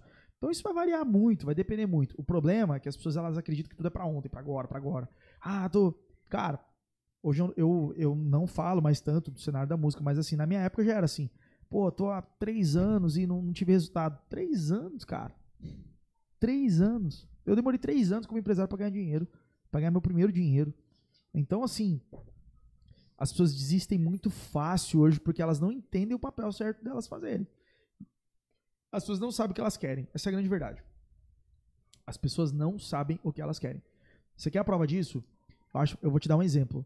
Se todos os músicos, você batera, você batera, você batera, você batera. Nós somos bons, nós temos bons equipamentos. E aí tem aqueles caras que não têm bom equipamento, aqueles caras que, que dão trabalho, que não são pontuais, enfim. né? É, o cara vai te ligar. Ô, Marco, tudo bem? Vai ter um show sábado aí. É, quanto você faz? Cara, eu cobro 250. Pô, 250, mano? Não dá pra você fazer 150, não? O Tonhão ali faz. Putz, mano, não dá. Vou... Mas obrigado aí, até. Tá bom, aí vai ligar pra você. Ô, vem, vem. Cara, faz 150. Pô, não dá, mano. É 250. Pô, 250, mano. Aí, não, então tá bom. Mas o Tonhão faz 150. Pô, mas não dá, cara. Aí vai ligar pra você. E é assim a história vai repetir. A- coisa só chegou nesse ponto. Um dos motivos que eu saí do cenário da música foi que eu percebi lá atrás aquela questão do começou a rolar do salário vindo do Nordeste. Quando eu saí da Hum. música, tava em ascensão ali, Simone Simaria, Safadão, e já tava aquele rumor, assim, cara, os caras estão ganhando salário de 4,5, 3 mil. Eu, eu conheci um, um batera de uma dupla renomadíssima, em Barretos, inclusive. Né? Eu não tenho um mapa falar do Jardim Adson. Foi um lugar incrível, ganhava bem, tinha plano de saúde, era muito bem tratado, tudo certo. Mas eu conversava com o povo da estrada e ta- já tava rolando. Umas paradas assim, cara, 30 shows no mês, 3.500 reais. Tipo, dupla estourada, assim, ó, estourada na Caramba. galáxia. Até o ET de Varginha tava ouvindo, né? Então, é... Mas por que que tava tendo isso? Porque tinham pessoas que estavam se propondo a tocar por isso. No próprio Gustavo Lima, teve uma época que rolou até uma treta no Facebook, que eu fiz um post sobre, né? Eu já fui muito polêmico nessa, nessa, nessa parte. E aí o guitarrista que tava na época do, do, do, do Gustavo, que era meu amigo, depois disso ele deixou de ser meu amigo, nem lembro o nome dele. Mas ele pegou e me chegou tudo lá, falou, é, você não sabe da realidade. Aí eu peguei e falei, cara, são por, por causa de pessoas como você que o cenário tá assim. E o Gustavo não tá errado. Ele é empresário. Ele tem que fazer a conta fechar e quanto mais sobrar no final, se ele estiver disposto a dividir com aquilo, com, com quem merece, né? Eu, hoje eu tenho funcionários que eu vejo na minha empresa que eu sei que vão ser meus sócios em questão de tempo. E eu esfolo, esfolo, esfolo pra ver até onde ele aguenta. Porque se ele não aguentar o meu esfolo, ele não vai aguentar a receita, ele não vai aguentar o governo, ele não vai aguentar o cliente, ele não vai aguentar o funcionário que falta, que não vai dar testado por causa de gripe, não vai aguentar. Então, assim, as coisas não são pra ontem, cara. As coisas são a longo prazo. Então, muitas vezes a galera vai de ansiedade, ah, vou pro Gustavo Lima, tô no Gustavo Lima, o cara tá ganhando um saláriozinho de bosta. E, e ele e acabando com a classe dele mesmo. Mas em troca do quê? De holofote, de, de um LED, Status um falso. né? status. Então, assim, vai de cada um. Aí você tem que saber aquilo que você quer. Eu saí da música porque eu sabia exatamente o que eu não queria. Eu não sabia o que eu queria. Sendo bem sincero. Até hoje. Eu sempre falo que as coisas na minha vida foram estágio. Cara, quando eu era moleque, eu queria ser gerente de loja. Ia ser um sonho. Depois eu quis ser publicitário. Depois eu entrei na faculdade de Direito, eu achei que eu seria promotor. Aí eu fui pra música, eu achei que eu viveria momentos incríveis na música. Hoje eu indo em restaurante. Pode ser que amanhã eu não seja mais restaurateur e seja outra coisa. A vida é assim, a vida são degraus pra você chegar onde você realmente quer. Eu sei o que eu não quero. Então acho que é meio por aí. Então a a classe de hoje, o problema de hoje é que as pessoas não sabem o que elas querem e elas não sabem aquilo que elas não querem. Que é pior ainda. É, pior. É, muito mais Tu difícil. aí vai aceitando você- qualquer coisa, Quando né? você não sabe o que você quer, cara, qualquer coisa serve. Qualquer coisa serve. Você não sabe, o que você, você não sabe que cerveja você quer. O cara chega pra você com uma cerveja ruim, você toma, você não sabe o que você quer. Então acho que é meio por aí. Teve umas vezes já que eu comentei aqui no podcast sobre. Você falou do Gustavo Lima, que deu um rolo lá. Lembra uma época também? Deu do Safadão, um sanfoneiro foi lá e falou. Não, tá ganhando 3 mil reais, fazendo 30, 40 shows no mês e deu aquela burburinho do caralho no mundo. Aconteceu, mandou todo mundo embora, trocou. Sabe, sabe o que eu acho errado? A única coisa que eu acho errado é assim. O cara vai lá, tocando sei lá quantos anos e. sei lá, feliz da vida, né? Instagram, meu patrão. Aí quando sai. Fala, é, mas ganhar 3 mil reais por mês. Cara, sai antes, cara. É. Sai antes. Você tá aí pra você querer. Ninguém- Alguém botou uma arma na tua cabeça pra você falar assim: toca por 3 mil reais. Ninguém fez isso, cara. sai. Se não serve pra você, sai. Só que as pessoas não. Cara, eu, eu tenho lido muito e estudado muito sobre autorresponsabilidade.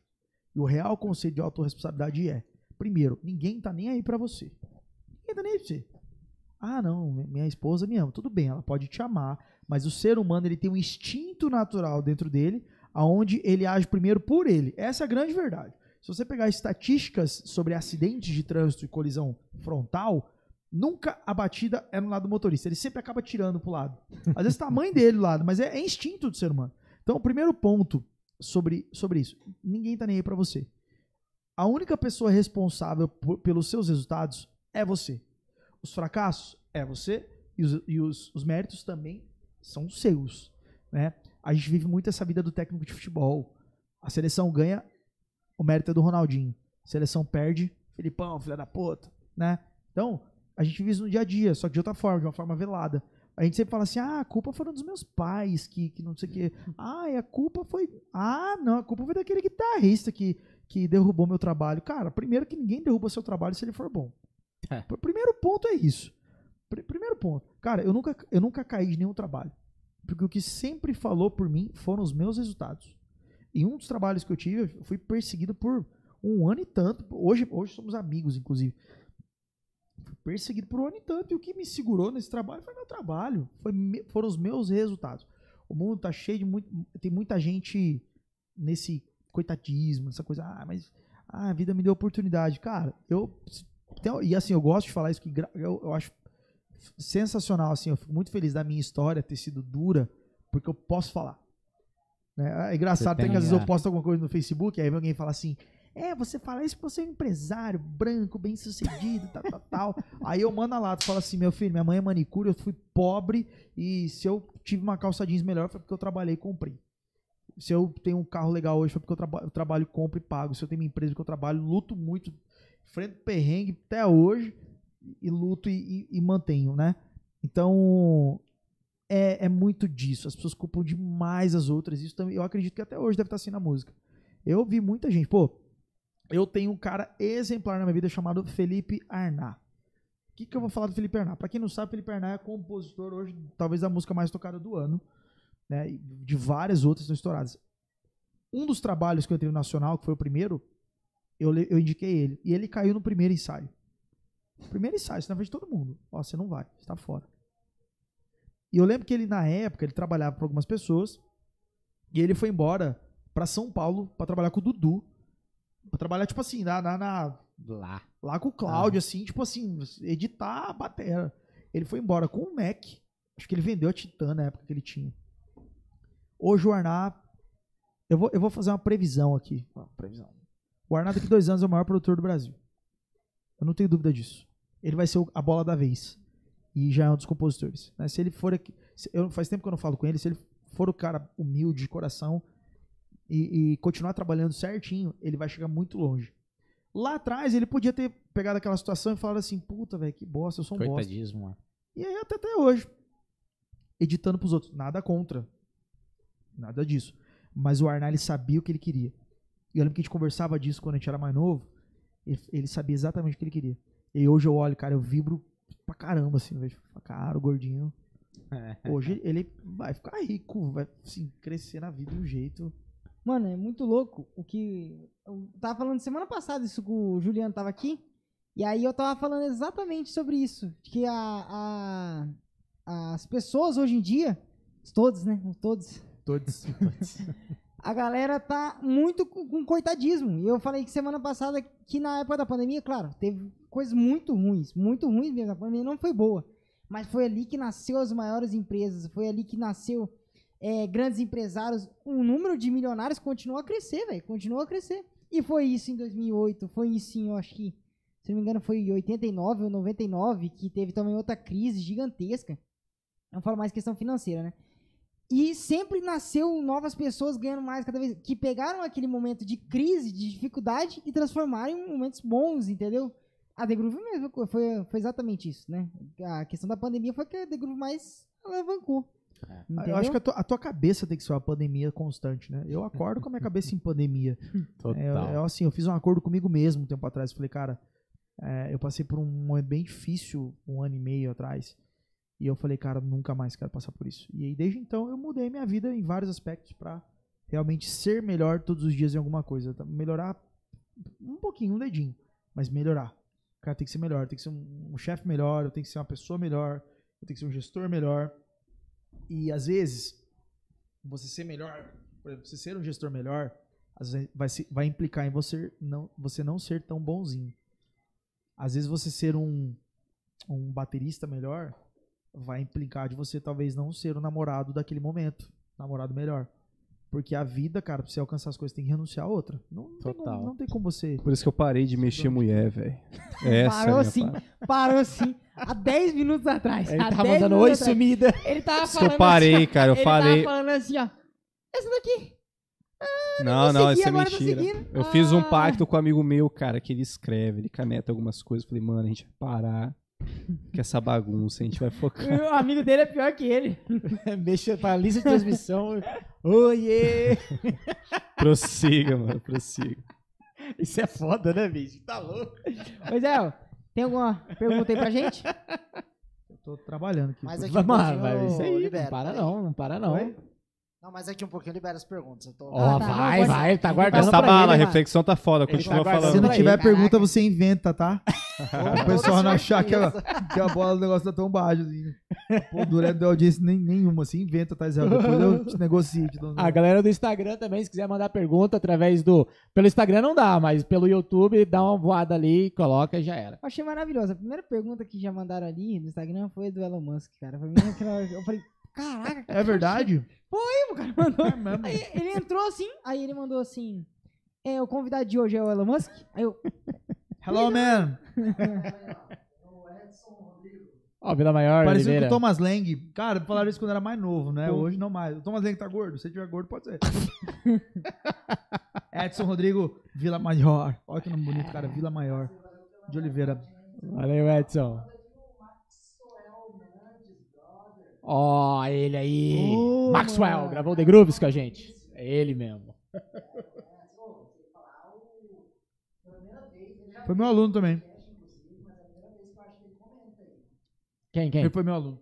Ó, o Rafa. O Rafa. Pô, Rafinha. Rafa Eduardo. Tem história aí, né? Rafinha, Ele foi meu sub no Jade Jadson. E ele foi um cara que ele fez com excelência e graças a ele, na verdade, eu que tenho que te agradecer. Porque assim, eu sempre tive muito compromisso com as coisas, cara. Eu nunca, eu nunca consegui pegar, nem que fosse o projeto de alguém e entregar nas coxas. Quando eu tomei a decisão de sair, foi meio uma coisa de última hora, foi uma coisa meio de supetão. E ter o Rafa me deu a segurança de fazer isso e não deixar ninguém na mão. Então, assim, foi, foi essencial para as minhas coisas terem entrado no rumo que entraram. E aí hoje tá, acho que ele tá lá até hoje, tá super feliz. É, cara, o Rafa eu Rafinha. também, é, também posso falar de boca cheia, Cara assim. 10, o né, Rafael cara? é absurdamente, extremamente dedicado ao trabalho dele, aos equipamentos dele, ele como pessoa. Então, assim, cara, Rafa, Continue, mano. Continue. Seu caminho é Mas que ele gigante veio aí. aqui, é- né, no, no podcast. Tá ele no pod- contou eu não- história de como foi. Você lembra qual que é o número do episódio? Eu vou lembrar agora, peraí. Vai lembrar agora, Ah, vai isso olhar. aí Vai faz lembrar, ele hora, hein? procurar na memória dele. Rafa Eu Eduardo, tô cara. Procurando aqui. Quem não conhece o memória. cara, pro pesquise, confira o trabalho dele. Ele é meio Gente finíssima. é, sem rede social, assim, não gosta de publicar muitas coisas não e tal, mas o que tem no canal do YouTube dele, por exemplo, é bem legal e, cara, Falando disso, cara, parabéns, ó, Rafa. Puta, foda, assim, hoje- referência. hoje o mundo, seja lá o que você estiver fazendo, você tem que estar na rede, cara. Se você for vendedor de bala, você tem que ter. Assim, meu negócio dá certo por causa da rede social. É na É. rede social que eu instigo a galera, na rede social que eu dou os gatilhos, é na rede social que eu anuncio. A gente começou a fazer um pagode lá no domingo. Esse, esse domingo foi o segundo. Inacreditável. Rede social. E não fez outdoor, não fez nada disso. Então, assim, a, a, a tua rede, se você não, não tá na rede vendendo aquilo que você trabalha, ou você tem que parar de fazer o que está fazendo, Não existe, né? ou você precisa aprender a fazer e anunciar na rede social aquilo que você faz. Isso é, cara, é um novo mundo. Novo, novo mundo isso aí. É igual o delivery, cara. Cara, tem um restaurante na cidade. Puta, eu só falo de restaurante, né, cara? Não, mas eu quero entrar A gente nessa nem parte aí, começou calma. ainda entrando no Tem restaurante. um Quero entrar, restaurante. quero entrar. Tem um restaurante super tradicional na cidade que eu adoro, cara, que às vezes eu não peço porque tipo, eles não no iFood. Cara, não tem jeito, é um novo, é um novo jogo, sabe? Tipo, eu Sim. não vou ali. Cara, telefone, assim, pessoas, vocês que me ligam. Se não forem as pessoas que eu de fato amo, não liguem. A gente tá em Não encham o 2022. saco. A gente tá em Caraca. 2022, cara. Se Não, você não mas- é do Telemarte, da Oi, da Vivo, da Claro, não liga. Manda o WhatsApp. Opa, tudo bem? Né? E aí a pessoa vai te responder na hora que ela puder. Talvez você ligue pra dar aquele, opa, tô aqui. Aqui então Mas ainda gente assim, tem, temos um conflito já. Uma pessoa que não gosta de ligação e o outro que adora ligação. Ele não gosta de responder nada. Tem, tem um colaborador que ele entrou recentemente, agora tá calejado. Só que assim, quando ele entrou, eu, eu falava assim, ô, fala, ah, tá, você me ligou pra falar isso? Tá. Aí, até um tempo atrás, eu entendi assim, o, por que, que você tá me ligando? O que, que você tá me ligando que você não consegue escrever? Tá bom, tá bom, tô mandando. Aí ele mandava, tipo assim, chefe, posso pedir pra comprar arroz? Pode? Tipo, Hoje tá, eu falo brincando disso, né? É dos meus, meus braços direito e esquerdo. Um cara que eu tenho muita confiança. Mas é por negócio de ligação, cara. Eu não consigo mais ligar. Cara, mas a maioria, né? E eu confesso assim, ó. Não gosta e não deixa eu ver- aceita. Deixa eu ver quantas mensagens não lidas eu tenho no WhatsApp. O, o duro é não aceitar a ligação e nem responder o WhatsApp, pô. Tem Aí, aí não dá, Ah, aí não, não Eu dá. tenho Como é que é? 1097 mensagens não lidas. Mensagem Nossa, não é galera, ó. possível. Manda, É manda. grupo, tá? A maioria é grupo, Mil? com certeza. Tá de sacanagem. 1096. Olha, Nunca que vai ler, nunca. Vai ler nunca. Mas Não, tem não grupo no meio? Não, mas não é. sabe- Não, não tem grupo não. Sai de grupo. Me colocou no grupo a gente vai ficar de mal. Saudação, Iago. Obrigado pela audiência, hein, mano. Valeu, aí, Manda- ó. Se tiver perguntas, mande. Ô, louco. Olha o lá, Iago ó. também foi meu aluno. Cara, É. tô, tô, tô meus alunos aqui, ó. agora. o Israel, Maxwell, Iagoel. Iago El. Tem que ser, pô, tudo El, vai, É, vai tá mudar. Nós certo. temos Ok. uma pessoa carente aqui de Ó. Thiago Thiago Ornelas. O Thiago não foi meu aluno, deveria. Deveria. ter sido. De Aí, aí eu tinha falado, pô, meu aluno não foi, Ornelas não foi meu aluno. Mas, pô, tá louco. Quanto tempo, cara? Faz tempo que eu não vejo essa galera. Messi Duré, sou fã. É nóis, Robson Robinson. Drummer. Agora nós Massa. temos aqui um. Eu gosto. Pra não, pra não falar de ex, né? Pessoa, Vixe, Maria. Pra não falar de... Ó aí, bicho. Ah, tá, ô, É Quinho. Quinho Guedes. Porra, eu achei que era minha ex que tava aqui comendo. Caralho, vai fuder tudo o negócio. Caralho, Quinho. esculhambando. Vai derrubar Oi, o podcast, Quinho. cara. Pra cá, cara, esse negócio de câmera É, né, É, né? é estranho. Ó, nós temos uma Quinho, já já você vai estar aqui, hein, bicho? Não foge, não. Por Pronto. favor, hein? Pronto. É outro que eu aguardo ansioso aqui para várias perguntas. Ó, nós temos uma pergunta aqui da Mariana Xavier. Duré, sou sua fã. É, sua fã quer saber, né? Sente falta dos palcos? E se você quiser, né? A Você pode Mari, voltar? pô, a Mari, a Mari tinha um fã clube, meu. Olha o pessoal aí. nem acredita, né? Eu, eu, eu tive fã clube já, acho que ela tem até hoje. Mari, meramente um beijo. Segundo que eu sinto falta, tanto é que às vezes eu, eu, eu fiz alguns shows com o Bruno Davi recentemente, vou fazer agora esse final de semana de novo. Mas é mais por esporte mesmo e, e para fazer um sub mesmo, né? Não, não dá pra fazer sempre. Cara, tudo na vida que foi bom a gente sente falta, né? Total. É, agora, é normal você tomar decisões e entender o que não é mais o momento, o que é o momento, né? Então eu entendo que não é mais a fase de, de tocar. Claro que se acontecer alguma coisa e tiver que voltar a tocar, sem problema, né? A gente volta. Eu só acho que ele deveria voltar. Não, eu, eu, eu faço alguns freelas, eu, eu fiz o- o- os freelas, né? Os subs lá no Bruno Davi. Eu fiz alguns aí, vou fazer mais alguns pela frente. Caraca, que da hora, velho. Daqui a Você pouco tinha um fã da clube. Você tinha um fã clube? Cara, Como é ter um tinha fã uns clube? 15 fã clube, mano. 15 fã Na época, o. Bruno Davi era muito, muito forte nas redes sociais na época. E eu chegava presente no apartamento. Vixe, a Mari mesmo mandou as coisas lá pro apartamento uma vez. Escrito em, em rolo de papel higiênico, te amo, te amo, te amo, tá ligado? Aqueles Eu recebi Gugu. uma vez uma carta de metro, já recebi carta de metro. de metro, Ursinho. caralho. Caralho. Carta de Caneca, né? metro, a energia da caneca, pessoa pra fazer. Boa. A Hoje Mari em me deu uma dia- caneca. Tinha um sininho, tá ligado? Tinha uma caneca, tinha um sininho pra, pra mulher trazer mais cerveja. Trim, trim, trim. A gente separou depois disso. Ah, mas, é, é isso aí. Caralho, mano. Cara, Mas, mano, vamos dar uma sequência na, na, na linha do tempo ali. É, na verdade, a linha do tempo já foi, mas vamos, deixa eu pensar aqui. É, Tem mais esfirra guardado pra saber? tá muito tem, bom tem- de tem mais um, tem mais um cadinho ali. Não, tem, brincadeira, tem- brincadeira, Deixa eu brincadeira. buscar mais. É, Vou lá pegar, eu já vou lá pegar então, enquanto vocês Não conversam aí. precisa, imagina.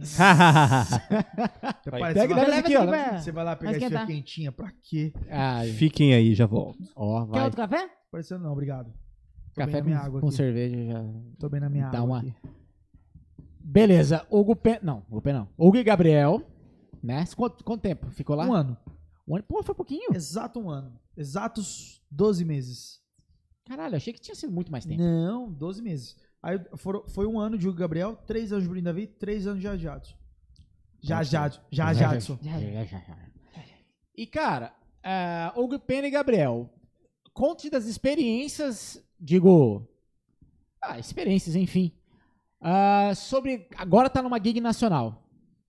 Tipo, cheguei aqui, tá massa pra caralho, ou, porra, não, eu quero chegar mais. Como é que era essa Ah, parada é aí? É natural, né? É- mas é inexplicável. É que assim, sempre tem alguém acima de você, né? Ah, e abaixo também, é, Eu fato. lembro que o primeiro festival, a primeira vez que eu fui no hotel cinco estrelas foi em BH. Cheguei no hotel, assim, eu lembro que aquele dia, eu- cara, botei um roupão. A gente ficou duas horas no hotel. Aquela velha do Eu botei pobre. roupão, enchi a banheira, usei tudo que tinha no quarto. Duas É o pobre, Primeira vez na minha vida que eu tava no hotel cinco estrelas. Aquela vez do pobre, né? o Tá pobre. louco, velho? Tipo, tu- nossa senhora, roupão, eu tirei foto de roupão. Não, Caralho. esquece. foi- E aí eu lembro que aquele dia, aquele festival foi a gente. Aí teve. Eu lembro do Guilherme Santiago. Teve mais alguma dupla lá que eu não lembro qual que era, que tava estourada também, tinha o Luan Santana. Aí qual que era a tua meta? Pô, quero chegar no Luan Santana. Sim. Então você queria mais. Mas é muito louco. É, é- assim, a ficha vai caindo, né? Vai indo. Só que, cara, com o tempo você vai acostumando, você vai vendo que é normal. Que aquilo é normal. Aí você vai convivendo com os outros artistas, você vai vendo que é normal. Né? Nesse meio tempo você vira amigo de, de- de- dos caras famosão de banda. Você vê que é É. normal, que são pessoas normais e a vida vai normalizando. Eu tava falando exatamente isso com o Michael hoje em dia. É, que o, o Michael me confirmou isso, né? Mas eu achava que pra você entrar numa gig grande, tipo assim, um, um Gustavo Lima da vida, você, tipo assim, dependia do seu currículo ali, tipo, cara, eu tô, eu tô com tal, tal, tal, ah, vai atender o meu, meu estilo aqui. Mas o Michael me falou que, tipo, cara, é indicação, velho. Indicação. Você só entra em com Indicação indicação. ajuda muito, né? Porque, assim, Ah. o que conta na estrada, pra quem, quem tá- quem tá na estrada aí. Cara, primeiro que teu talento não serve pra muita coisa, porque as músicas são simples. Ho- Hoje até que tá um pouquinho mais, né? Mas na minha época, era muito simples. Era Tinha- mais pop, Você tinha né, que cara? groovar. Você tinha que Solo ter de violão. balanço, Você tinha que fazer aquilo lá. Você não precisava fazer nota pra caramba. Hoje, hoje deve ter alguma coisa. O que mais conta nesse meio, cara, é se você é uma pessoa fácil de lidar, se você não vai ser a pessoa que dá problemas, se não é o cara que vai atrasar, se não é o cara. Então, assim, cara, eu, eu igual eu te falo, assim, eu, tive- eu conheço inúmeros caras muito talentosos que não dá pra acreditar que os caras não chegaram em lugar nenhum. Não dá pra acreditar, pelo talento. Você, olha, você vê o cara e fala, meu Deus, esse cara tinha que estar tocando com o Djavan. Esse cara tinha que ter tocado, Caraca. tinha que estar tocando com a Anitta em turnê internacional. E não tá, cara. Às vezes tá morto ali. Por quê? Porque não teve disciplina em algum estágio da vida dele. Ele não cuidou do equipamento dele, alguma coisa ele não fez, sabe? Eu falo, cara, eu, eu nunca fui nem entre os 10 melhores, nem muito longe disso. Só que eu fazia minhas coisas bem feitas. Só isso. Equipamento em dia, sempre pontual, sempre né, ali na- na estica, pronto. Ah, galera, tem que viajar de crachá e tênis. Beleza.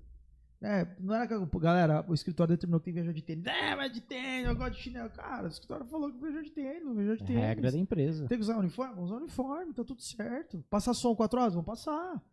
Galera, não pode mais beber. Tá bom, a gente tá aqui pra trabalhar. Várias, vários momentos da minha vida é, é, dentro de artistas que chegou um momento que a galera, ó, o escritório determinou que esse mês não pode beber, vambora. Né? Caraca. Certo. Doideira. Faz parte. Então é, É o to- trabalho, cara. O tocar é o que menos importa. né? Cara, tocar no final é o que menos importa. Porque o tocar é, o que eu- é igual eu falo assim, né? Restaurante. Eu tenho que ter comida boa e bebida boa, cara. Isso, não é, é qualidade. Isso é obrigação. É Se- obrigação. Se você não tocar bem, é tua obrigação. O que vai te levar para outro nível é o teu network. É o teu contato, né? Pô, Thank you, Felipe. É o diferencial, né? Pô, Olha, olha, olha a história do Bolha. Não que o Bolha toque pouco, não é isso. Mas o Bolha é um cara simples. Ele, ele mesmo fala isso. Mas ele sempre foi um cara muito bom de relacionamento. Cara, o Bolha sempre esteve no topo. O Sempre. artista mais tocado do mundo, Michel Teló, ele tava lá. Mário Maraíza, artista mais tocado do Brasil, ele tava lá. Hoje ele tá no Henrique Juliano, eu acho, né? Faz sempre que eu falo É. Bolha. Que acho que são dos- as melhores duplas, né? Pergunta pro Bolha, o Bolha, você acha que você é um, um batera virtuoso demais? Muito, ele vai te falar, ele fala, cara, não, eu sou um batera que estudo, ele estuda muito, disciplinado, mas ele vai te falar isso. Eu, eu como amigo dele, eu, eu posso falar isso, eu acho. É, é, o que levou o Bolha a esses lugares foi o poder do network, ser um cara presença e um cara que fazia bem feito o que ele tinha que fazer. Então, o groove mais tocado do planeta que veio do Brasil era esse Eu Te Pego, que era um trem extremamente simples. Então, qualquer um fazia aquele Esse Eu Te Pego. Só que o que vinha por trás é que contava pra você estar naquele trabalho. Né? E isso, por exemplo, levou ele a lugares inimagináveis. Eu, eu acho que nenhum baterista do Brasil viveu o que o Bolha viveu, eu acho. E eu falei, esse- Não, ele, é. ele, ele, disso. Não. ele, ele veio aqui e eu falei assim. Depois Ah, que ele gente gravou aqui já. Ele gravou. Não, não é nesse estúdio, mas no outro. Mas Ah. ele gravou com a gente. E aí ele voltou aqui um dia, e aí eu falei assim, cara, bolha. Ele, Episódio 42, eu acho. e ele tinha. É o episódio 6. Tô chutando, nem sei.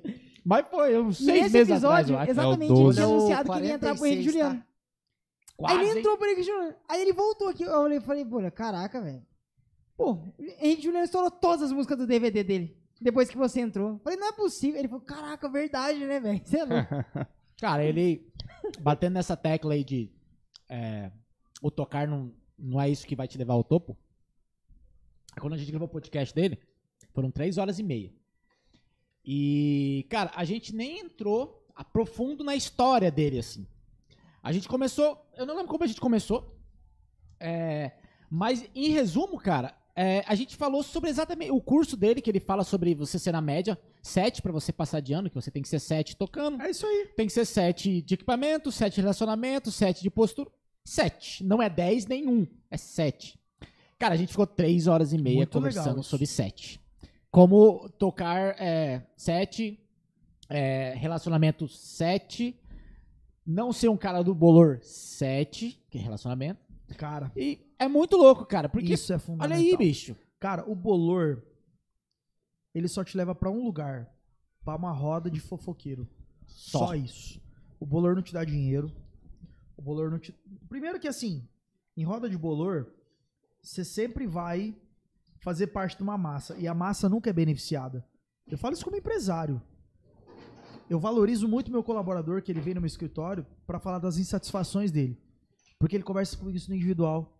Chefe, não tô feliz com isso, acho que eu tô ganhando pouco, acho que tem que melhorar isso por causa disso, disso, disso. Em vez, é de ficar, hora, né? em vez de ficar no corredor, eu já mandei o funcionário embora porque eu vi no corredor fazendo burburinho. Chamar na sala e falar, fulano, vem cá, obrigado, até mais, tá demitido. Né, eu já fiz isso. Então, o bolor, ca- cara, se você é bolorento, saiba que você não vai, provavelmente você... É, cara, eu, eu, não, eu não conheço algum músico que chegou num estágio muito forte da vida, muito foda, sendo bolorento. Sendo problemático. Total.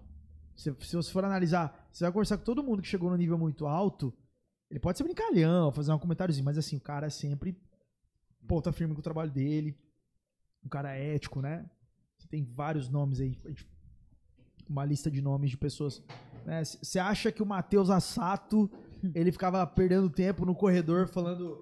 É, pô, eu, eu, eu, O Bruno Mars cara, ali, pô, o cacheta tá, o cara tá no Bruno Mars, É, cara. Ele chegou no Bruno Mars. A gente tá falando de talento.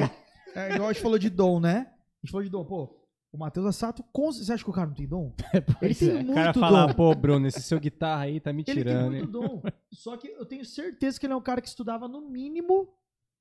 Isso- Eu, eu, eu, eu nunca perguntei isso pro Assato. O Assato já tomou açaí lá no restaurante. O Assato, com certeza, é um cara que estudava no mínimo 12 horas por dia. Ah, na época da Tipo, facu... todos os dias ele Todos os estudava. dias, é. Então, assim, por isso que o cara chegou onde chegou. E sendo um cara muito possivelmente bom de relacionamento, muito bom de equipamento, né? Então é, é isso, cara. Não É pra você chegar no É, Bruno teve- Mars, irmão. Teve uma história Não que adianta uma você- não adianta- caminhada, Não né? adianta você ser o melhor do paradido, cara. Você ser o melhor das notas, você fazer fusas em cima de fusas, de ponta cabeça, se você não, não é ético no teu trabalho, não adianta. não sabe nem Você não a conversar, né? Teve uma história do Asato que disse que na época da faculdade dele, né? Ele era muito chamado, tipo, porra, vamos dar rolê na cidade, não sei o que. Ele passava o tempão ali, tipo, fora da facul, sempre ali estudando. Passava horas a mais ali. E aí teve o lance, né? Que disse que ele começou a postar os estudos no Instagram, que foi aí que ele começou também a ter outro, outro tipo de notoriedade, né? Ele começou a postar os, os estudos dele? Ou É, tipo, postar, sabe- tipo, que ele quer postar? Não, Não, mas tipo, assim, tipo, ele tá tocando, né? Normal. Não é Em como, casa. olha, estudei isso aqui, gente. Não, ele tocando o Ah. negócio que ele estudou ali. Pode crer. Não, tem uma época que o Instagram não era tão comum isso aí, tá ligado? Da hora. Chegar É, primeiro, isso é- né? isso é Chega foda. primeiro, bebe, É que a bebe água caminhada limpa. pra chegar no Bruno Mars. Cara, o é longa, Assato, né? Eu não sei John se história Mayer é verdade. pediu é, coisa pra ele, né? É, Foda. eu não sei se é verdade essa Mandou um história, né? WhatsApp. É, o John Mayer na NAN, na maior feira do de instrumento do Autografa minha guitarra aí, mundo, Os ô caras Assato. perguntaram, né? Tipo assim, é. perguntaram, John, quem você acha que é o maior guitarrista do mundo hoje, ou a referência, ou a revelação? alguma coisa? Ele falou, Matheus Assato. Então, eu não sei se é verdade, mas parece que ele recusou o convite. Olha que louco isso, cara. Eu não sei se é verdade. Matheus, se você estiver assistindo isso, se chegar em você, manda depois direct me xingando, me corrigindo. É porque errado, deve ter um é monte de história dele agora, né? Não, a um galera monte. fala aí. Mas parece que o John convidou ele. Eu vou perguntar pro John Mayer aqui se é verdade. Já é Elon Musk parece que, mesmo, já parece tem que o ali. John convidou Amigo ele. Elon Musk, não. Convidou, uma coisa do tipo. E, e ele recusou. Com o seguinte argumento: Eu não quero ser o Robin do Batman. Uh, Tá porra. Então ele estava talvez na Tori Kelly, onde ele era o Batman. Então, de certa forma, quem que, é, quem que é o guitarrista do John Mayer? O John Mayer. Vai ter um cara como. fazendo base pra ele o resto da vida que você nem sabe o nome. É, Exatamente. cla- claro que quem é, quem é do- da, da, da mídia sabe, mas é cada turnê é um cara. O John Mayer sempre vai ser o John Mayer. Hoje ele é o guitarrista do Bruno Mars. Então, assim, é, é, ele, eu acho que isso é uma história que resume aquilo que eu falei no começo. Ele sabia exatamente o que ele queria e o que ele não queria. É, o Matheus, é um, pra mim, é um, é um fenômeno de, de, Cara, de tudo, loucura. né? E de campão. Você vê ele ali às vezes. Você vê ele ali. O cara tava lá no Chupa. General Osório pegando Made in 080. Japan. Japan. Em Exatamente. Campan. Ele vai direto frequentar ali o. Coisa. Ele foi uma vez, eu acho que ele nem veio muito Campo Grande, né? Ele foi o dia à tarde, ele e É, a namorada dele tomaram uma saída lá, eu olhei e falei. Assato!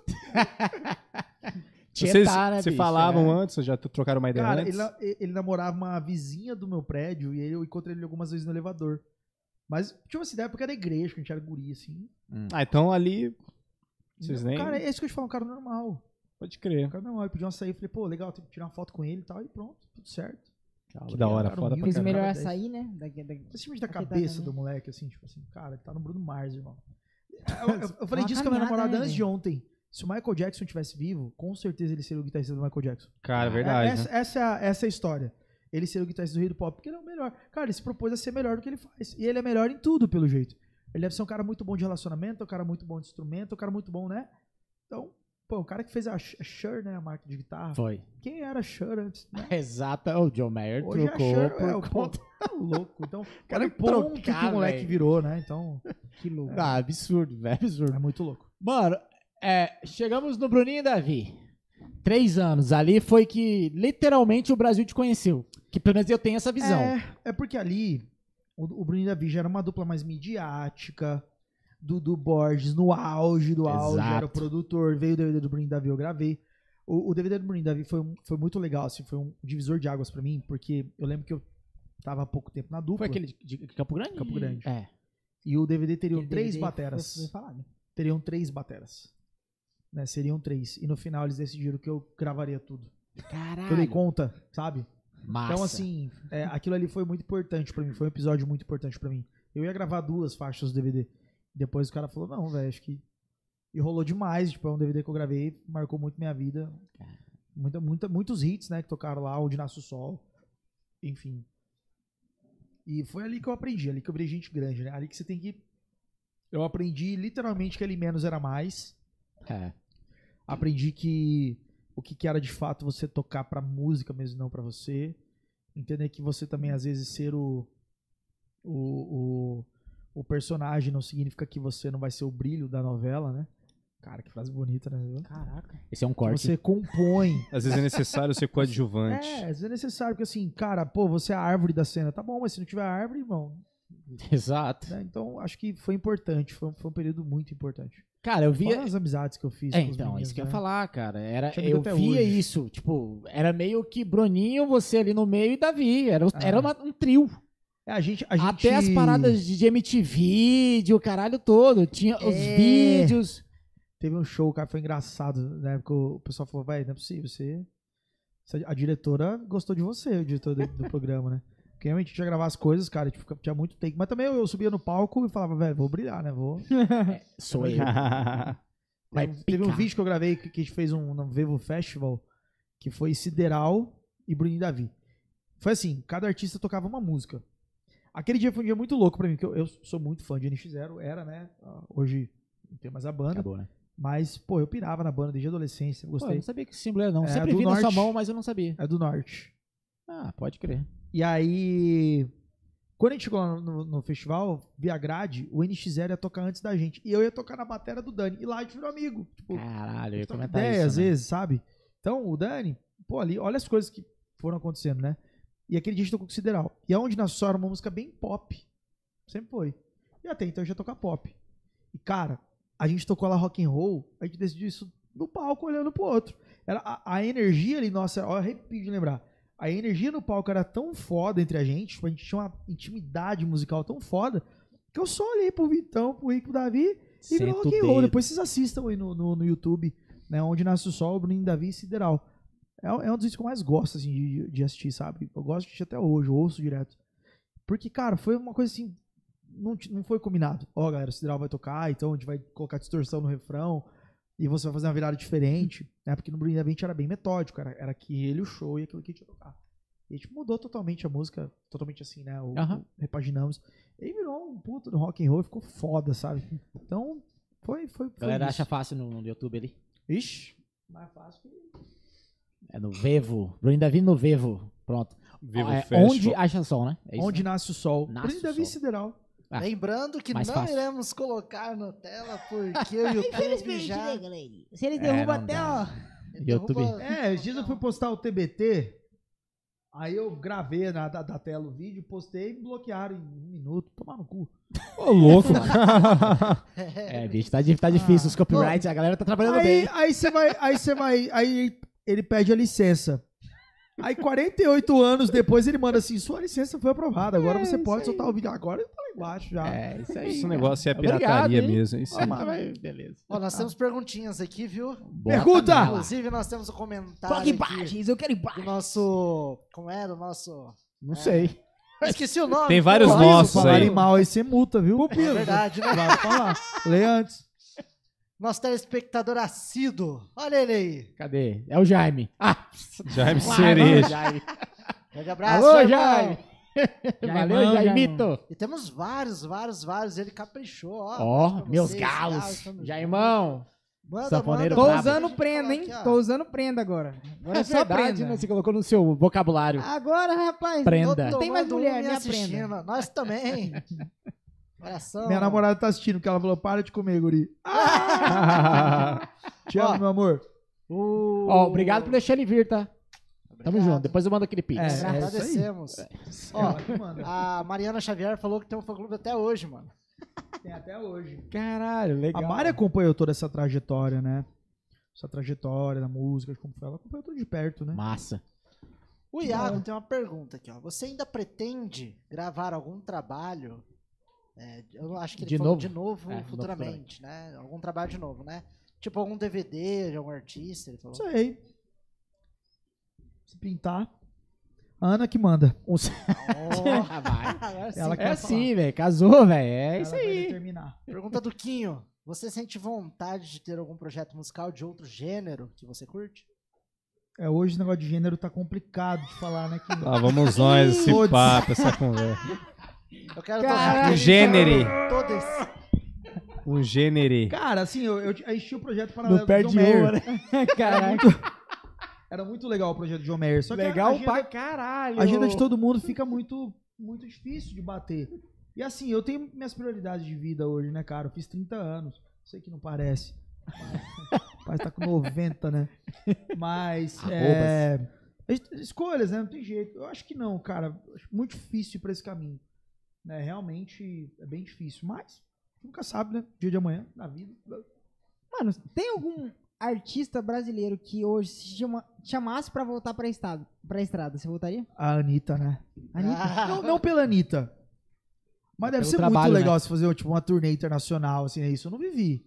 Eu conheci o Brasil inteiro, mas assim, você imagina, tipo, você tá na Dinamarca, um dia no dia você tá na Bélgica, um dia você tá na Rússia, um dia você tá no Brasil, um dia você vai pros Estados Unidos, um dia, então, isso deve ser legal. Eu acho que talvez, talvez me balançaria muito, assim, de falar, né? De, puta, Vou dizer não pra Anitta, né? é, mas acho que Né? só. Ah, Nós temos aqui um elogio do Jairmão. Ze- Cerejo tá aqui. Esse galo aí é um baita profissional. Não tive a oportunidade de tocar com ele, mas sei que é um dos fenômenos. Um Abraço. Jaiminho. Deus abençoe, irmão. Abraço. Isso aí, abraço. Ó, Foneiro dos bão. nós temos aqui o. Falando, falando, a gente falou no começo do podcast sobre o quê? Sobre Dom. sobre comida, esfirra. tá aí. Olha ele aqui. Aí, ô Dom. Ô Dom. E ele fez a Me, pergunta, hein? me, me perguntaram no começo se Dom existia. Eu falei de você, não sei se você tá assistindo. Os caras perguntaram, cara, Dom existe? Eu falei, óbvio que existe, Mas cara. o Dom tá ali sempre. Tá cara. louco? Como Aqui, que tá ó, duvidando o Dom. Ó, boa noite, meus manos, beleza? Pergunta pro Duré qual é o set preferido. Eu tinha um set engraçado, que era o KKKKK. Então, Cacusto, cara. Era hilário. Você batia no fez- prato e dava risada. cara, eu vendi praticamente tudo. Tem, tem algumas coisas ainda, né? Prato, tem umas caixas, tem umas coisas mais... A verja da Nath. É, no início do negócio Entendeu? tive que vender muita coisa pra, pra parcar com os compromissos. Temos aqui Setzinho o... pequeno que ele tinha. Hã? Setzinho pequeno. Alguns mil. Ah, tinha, não, tinha muita coisa, Tinha cara. Tinha, muita muita coisa. Temos aqui o Guilherme Duré. Duré? Duré, Olha ele aí. Primo. Meu Meu primo. primo. Guilhermito. Um abraço, Gui. Sei, Essa foto parece que ele tá com 12 anos, hein? verdade. Não vou Verdade, falar não atualizou. Ela vai colocar atual, né? Aqui, essa foto aqui tá com 12 anos, cara.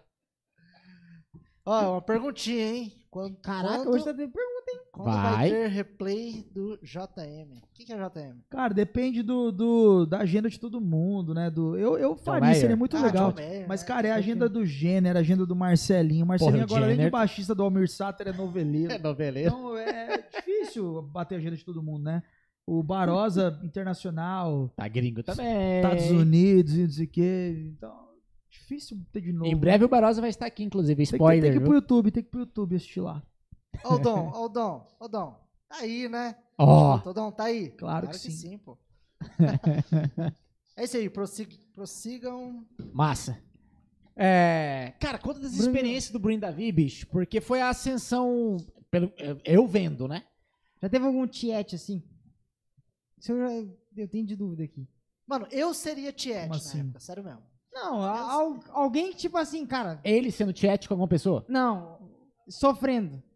Tipo assim, a galera... Tietagem, é, assédio das pessoas, o público ali, duré, duré, Ah, duré. cara, aconteceu uma vez um negócio foi muito engraçado. que você Isso- olhou e falou assim, mano, caraca, velho, tá passando limites aqui, né? Não, já teve, já teve. Não, mas assim, sempre muito controlado, assim, sabe?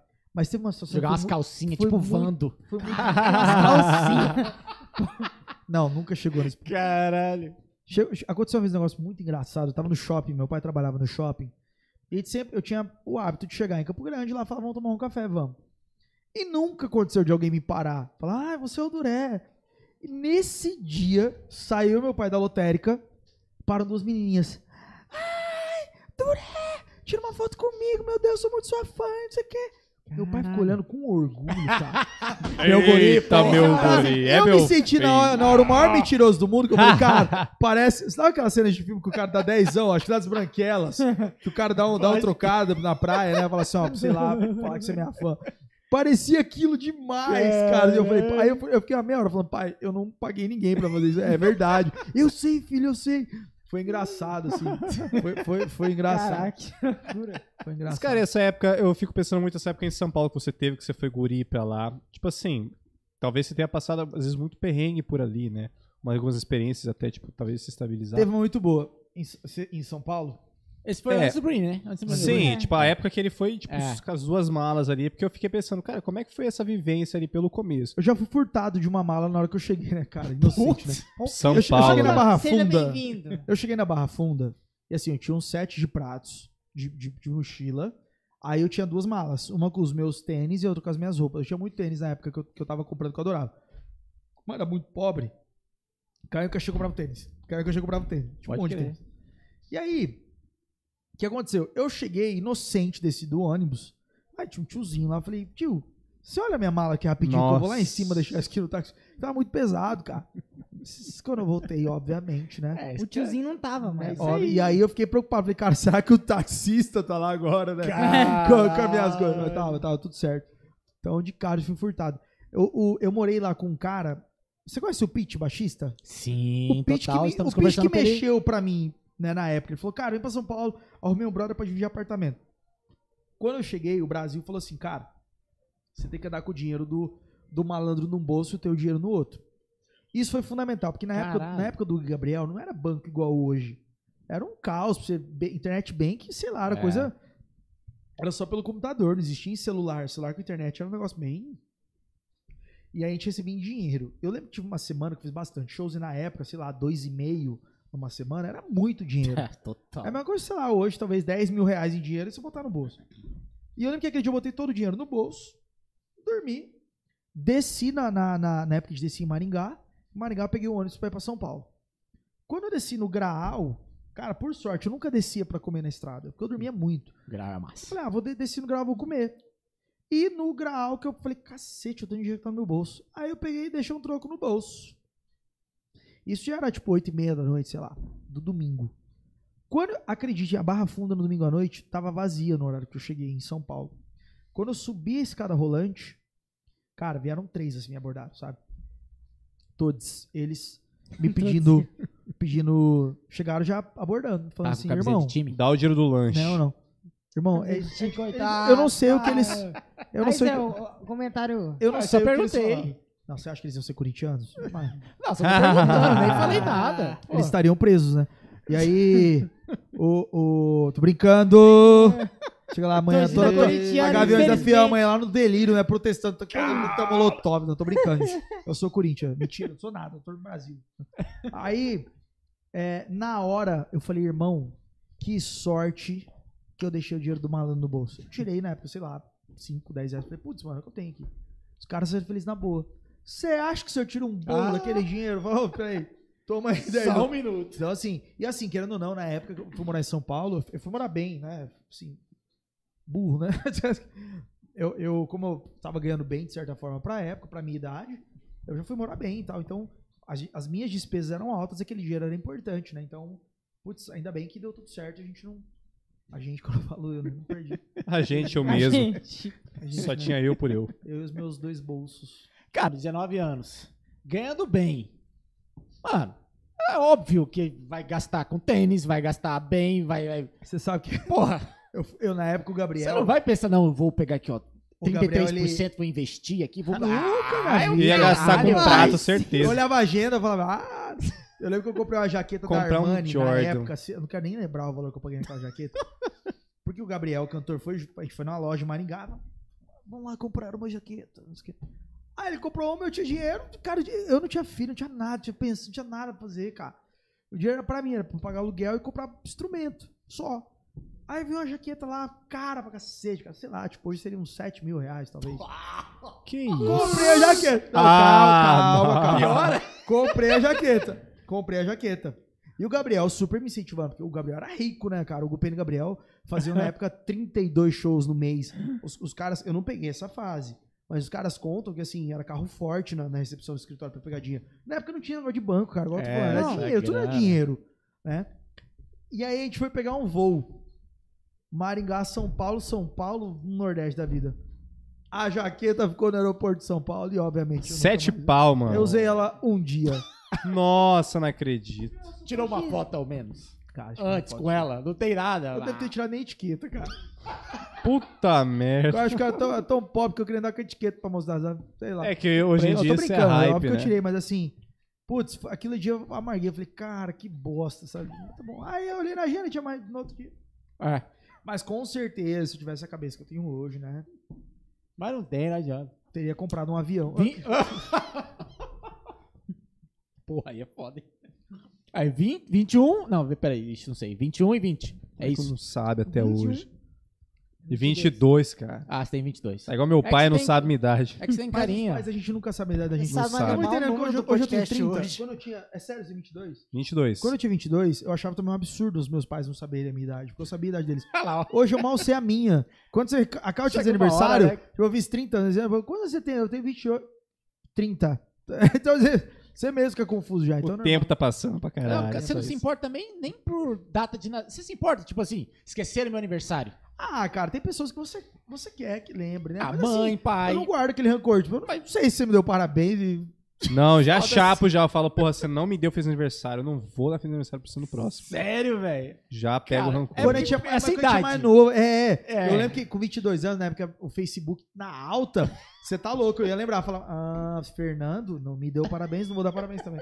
É, normal. Tá ligado? normal, normal. Fazia parte. Eu já tirei. Cara, eu, eu sou uma pessoa que. Não sei se eu sou muito antisso- antissocial sendo isso. Quase cara, mas nada. eu não Zé, quero. Lá Nem pra eu. viagem, por favor.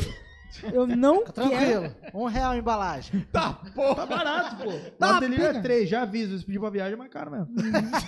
Balagem boa? Cara, eu não quero ficar respondendo galera que manda mensagem no, no Facebook, cara. Eu odeio Desativa ali, gente- né? Tira. Não, a- já tirei, pra ninguém saber que é meu aniversário. Ah, o Facebook só serve pra uma coisa, né? Pra salvar as senhas dos aplicativos. Você, Pois só, é. você entra, você entra assim, Total. você entra lá no... Nem no, meme vê mais. No site etdevarginha.com.br. Entrar com o Facebook, pum, entrou, Enfim. né? E você nem Tudo. sabe qual é a senha Eu fui do- deletar, do- eu deletei uma vez meu Facebook, que inferno. Foi uma semana assim, cara, que senha. Porque também, vamos falar de senhas, né? É importante falar de senha. Por que que o mundo não... não a, a senha é igual a Pega, tomar de né? três pinos, né? Tipo assim, serve aqui, não serve ali. E aí a senha é a mesma coisa, você coloca seis números. Pra esse site serve. No outro site tem que ser seis números, uma letra, um Asterisco. Aí na outra tem que ser um maiúsculo. Então você não tem como ter o padrão de senha, porque naquela que é só de números, você não consegue colocar a letra. É uma bosta. né? Todos eles são problemas. É difícil.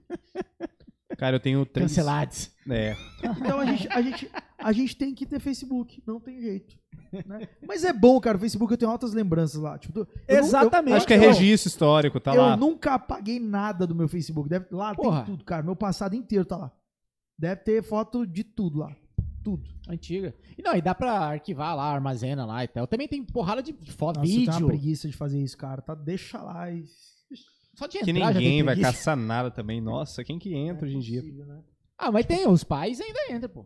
Pô, Nem eles não sabem nem pai, como é que entra no nosso perfil. Não, os pais. Os Não, pais eles que não sabem. O pai que não tem. Meu pai e minha mãe não tem Instagram, é só Facebook. Porque quando ele migrar pro Instagram, o Instagram, a galera do Instagram vai migrar pra outro lugar. Já vai Aí, ter caído. a Qual rede que é social- nova rede, hein? É sempre assim. Porra, Oxi, caiu, acho o Instagram. Derrubei o Tá criando a senha ali. aqui. A galera tá. Derrubou o seu Instagram. derrubou. E aí, mano, experiência entrar no Jades Jades. Outro rolê. Ah, isso aí foi diferente. O que, que eu vejo do Bruno Davi antes de você comentar? O Bruno Davi nacional, ok. Mas eu, eu vejo que eles têm uma identidade, tipo, um sertanejo rock and roll, muito deles, mas, cara, posso estar errado, mas não é 100% business, igual era um, foi um Jades, assim, que, que estourou novela, que é não sei perfil, o quê. É, eu acho que é É, perfil. isso, Eles isso. são meio rockstar, né? Não, é perfil, é perfil. Público. Né? O público deles é um público É, específico. Pô, os guris são reis da formatura. exato, Reis da mano. É, por- de São é- exatamente, cara. As melhores faculdades do Brasil levam eles pra tocar. Porra, eu lembro daquela época Ouro levar eles pra que tocar. tinha. Eu não lembro, não lembro o nome, mas era moda a galera se vestir e tocar uma música no meio. Que era um eletrônico pesadão. É, eu assim. lembro, cara. É Harley Shake. Hardshake, Nossa, a gente exatamente. fez isso em Chapecó, Nossa, cara. É ridículo. esse Harlem Shake. Mano, mas era piração, É, todo Eu sou o mundo. cavalo naquele vídeo lá fazendo flexão. Cara, era muito louco, virou febre. Era Não, os- Harley Shake foi, foi as louco. trends, né, do- do- da época. Da época, Harlem né? Shake era Exato. terrível, né, velho? Puta Era isso merda. aí, era isso aí. O Jajatsu foi, foi assim. O Bruno Davi tinha muita coisa da amizade. O Jajatsu foi trabalho.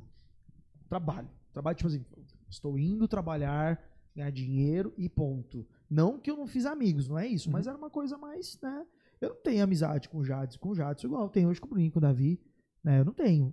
Eu tenho muito mais amizade com os meninos, até hoje. O Davi tava lá na casa, a gente fez um churrasco esses dias, né? Então, junto, a gente fala direto, ele vai no, no restaurante. Diferente.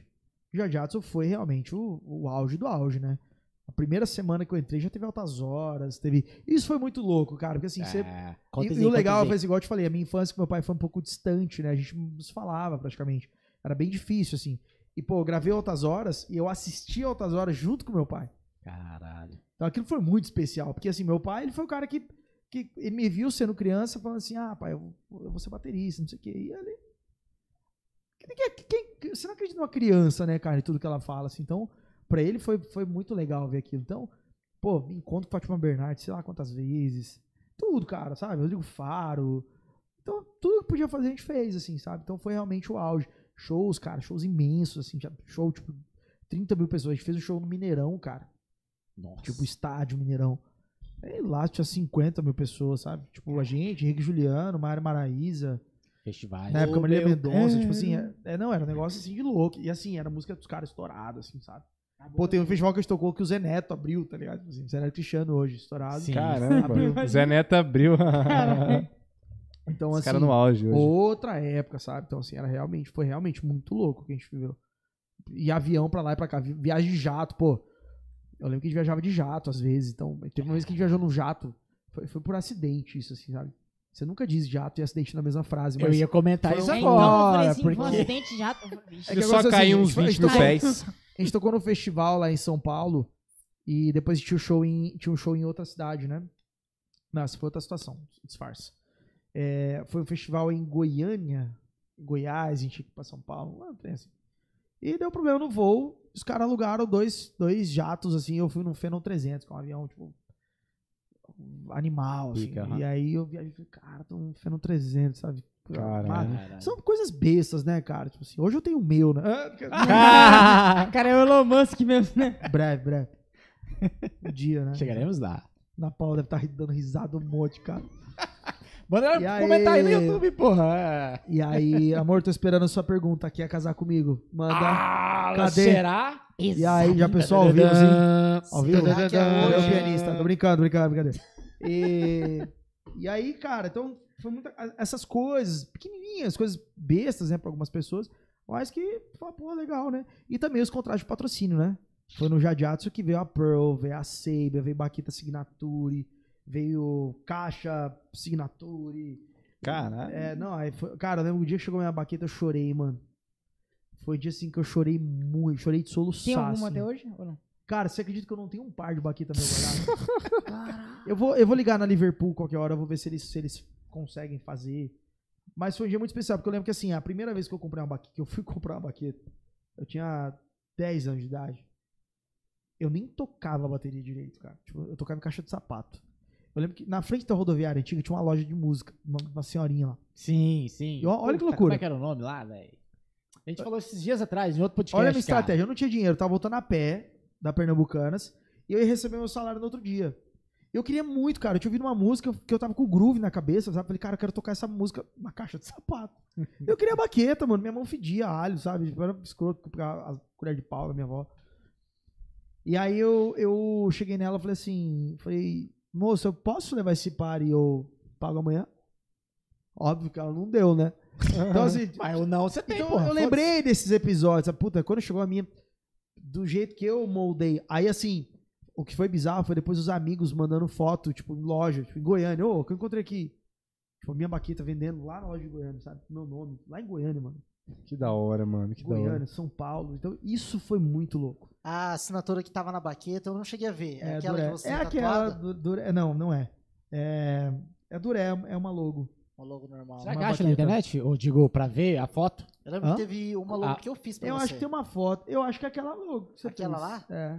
É, Olha aí, o. Israel que fez a logo, verdade. Caralho. Verdade. 2014, Essa história. 15. Era uma baquetinha e o Duré. Isso mesmo. aham. Puta, aí veio um monte de DVD também, né, que eu fiz por conta disso. Vários artistas que eu fiz depois disso em estúdio. Os frutos vieram, né, naturalmente. Mas era muito louco também. O dia do contrato da Pearl também foi muito louco, cara, sabe? Tipo assim, você entrar assim, você tá na Pearl, sabe? Não, não que a, a Gretchen era ruim, não, não, mas a Gretchen tinha muita gente. Sim. A Pearl não tinha ninguém, mano. Não tinha ninguém. Eu, era- eu eu lembro de uma reunião. Essa, essa reunião foi um dia muito impactante pra mim. O, na época, o manager, né, da, da, da- já na Seibia, né? O manager da, da Seibia me ligou. Falou, ó, vai ter uma reunião em São Paulo, é muito importante que você esteja. ver se você consegue estar tal. Eu falei, pô, vou. Quando eu chego na reunião, tá lá a Vera Figueiredo, que eu assistia fita lá com 12 anos, o Daniel Wexler, o Robini Fantozzi, o Cuca Teixeira, Caralho, mano. quem mais tava, cara? Tem que olhar na, na foto. Mas assim, eu olhei aquela roda e falei assim, que, que eu, eu, eu- foi a reunião que eu nunca, eu falei um pio. Eu fiquei só assim, ó. Vou abrir a que eu boca pra falar, quê, cara? O que, que eu ia falar? Tá louco? Pode Olhando crer. no meio de quem que eu tava. Sabe? Aqui- aquilo também foi muito louco, porque assim, quando eu era moleque, muitas vezes eu pegava o dinheirinho do meu salário e comprava a Modern Drummer, porque o Cuca era a capa daquela revista. Aham. Porra, hoje eu sou amigo do Cuca. Sabe? A gente troca ideia até hoje. O Cuca também teve um episódio muito engraçado, cara. Foi muito bom isso. Fui pra Nova York passar férias em 2020. Foi, foi no, no. Voltei pro Brasil, começou a pandemia.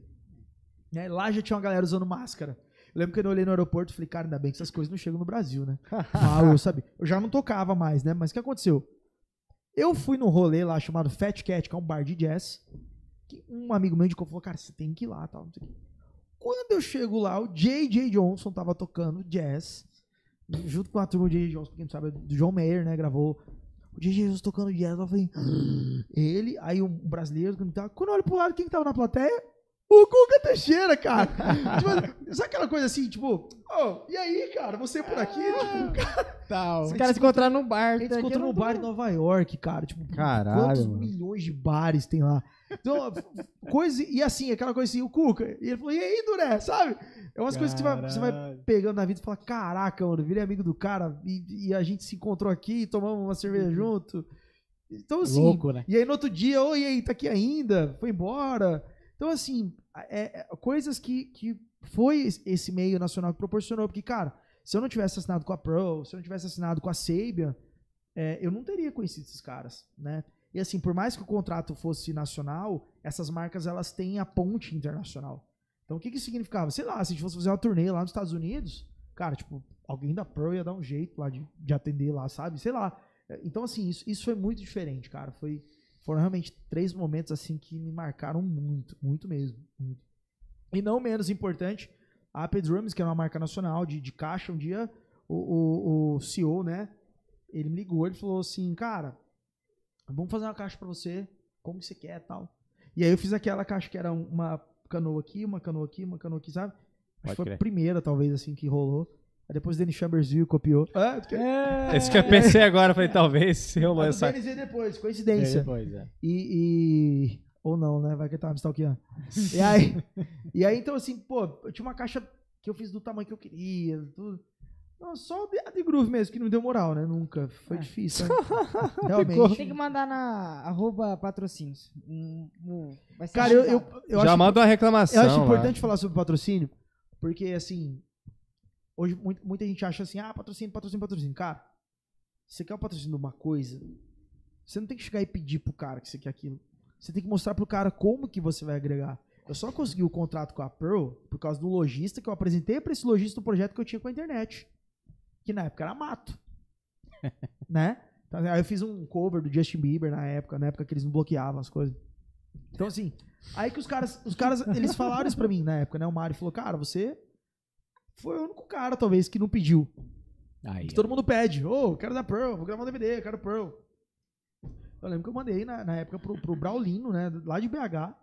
Braulino, meu sonho é usar Pearl. Ele Falou, "Ah, é mesmo? Vamos resolver. O que, que você pode agregar pra marca? Eu Falei, cara, tem um projeto assim, assim, assado. Questão de duas semanas. Aí eu.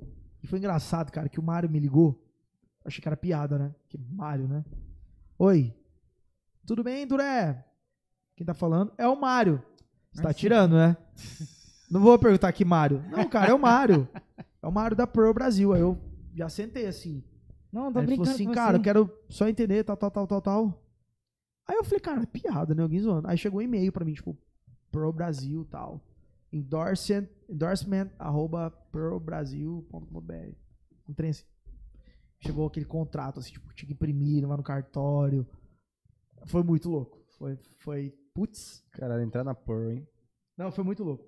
Eu acho que deve ter até hoje lá no site, cara. Você, então, isso que eu ia falar, você tá no, no hall do time ainda? Deve tá até hoje lá. Eu nunca, cara, engraçado, o meu relacionamento com todos foi tão bom que quando eu saí da música, eu acho que só a Sabia mudou porque a, a Sabia mudou a importadora. Eu É. acho que a Saban tá sem importadora no Brasil. Tanto é que a turma que era da Saban, alguns migraram pra Zildjian. O Dani Wexler mesmo, ele foi pra Zildjian. Eu, eu acho que a Saban não tem mais importadora no Brasil. Não sei, posso estar falando merda, mas não é mais o, o, o Sander, por exemplo, que era o manager. Ele foi embora pra Europa, enfim. É, Na época você nunca chegou a ser cogitado pela Zildjian, marca do tipo, Nem pra, quis, pra ser chamado, nem tipo. quis. A Saban é meu sonho de consumo. É, então já tava fechado com tudo ali, né? Muito. Parece que tem determinados, tipo, é, patrocínios, é, endorsement, que você pega e meio que por, por tabela, empresas específicas acabam se envolvendo ali, né? Tipo, pra formar ah, um... normal, né? Que nem, por exemplo, eu vejo muito a Vic Firth ligada aos bateras que os... Não tô falando que é sempre, né? Mas a Vic Da Firth... Zildjian. É, da Zildjian. importadora, né? Mas aí, É, tipo, mas lá fora também... ainda é a a Zildjian e a ISO. Saban, a ISO, exatamente. Só que, então, só que eu vejo essa Exatamente. situação também lá fora na gringa, né? Mas é como eu disse, não é todo caso, mas parece que é bem comum, né? Isso É que acontecer. assim, pro business, né? Eu te trago pra ser patrocinado pela minha marca. Uhum. Pela marca que eu represento. Ó, você partiu você endorse Stanley. Aí se eu tenho o prato Duralex, falou, você não quer também usar Duralex? Vamos fazer um contrato junto? Só que tem empresas É. que tem uma colaboração pra, sei lá, tipo... Ah, não sei, acho que é importadora mesmo. É, o, que eu, fi- compensa o, que eu fiquei, por o, que eu, fi- o que eu fiquei feliz no meu foi justamente também por isso, sabe? Tipo assim, não tinha. Não era um combo. Eram contratos completamente distintos, sabe? O, o de baqueta é muito louco, cara. Porque assim, você fala, cara, a, a pessoa te liga, fala assim, você pode vir na fábrica para ver como que é o seu modelo? Aí os caras vão desenvolver a fabricação do teu modelo. Se você quiser uma baqueta de ponta cabeça, eles vão fazer, sabe? É um Ah, negócio, é um negócio muito, só que você tem que ser inteligente. Eu fiz um modelo de baqueta muito próximo de uma 5B, porque era o que seria vendido. Então a minha baqueta era muito bem vendida, inclusive eles diziam, né? Porque era é, a- a- na época Hickory, é, e eu, eu gostava do Hickory bem branquinho, eu pedia pra eles um Hickory bem clarinho por causa da durabilidade. Ela durava mais. E aí é, tava bem embaladinha, né? a logo era legal. Às vezes o batera ele, ele fechava o contrato, a logo do cara era toda poluída, toda suja. A minha era clássica, bonitinha. Deve ter no meu Instagram até hoje lá alguma foto da, da.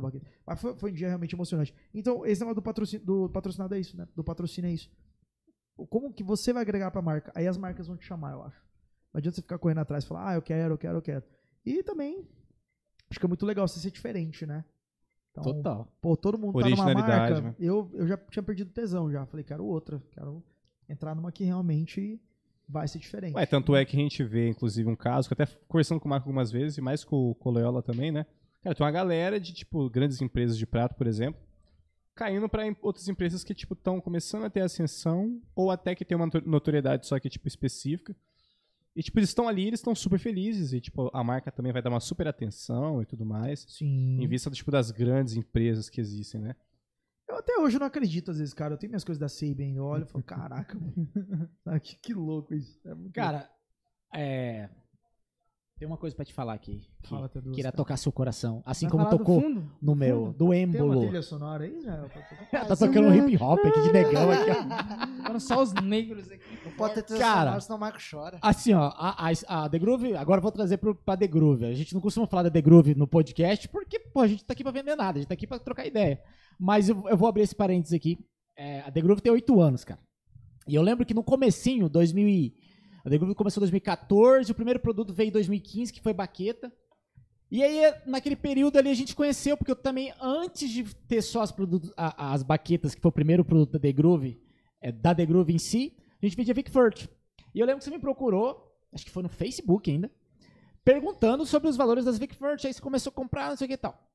Verdade, comprava Vic First. É, e era, cara, na época, a Vic eu- 40 e tantos reais. Era 40 e tantos reais. Já era caro, hein?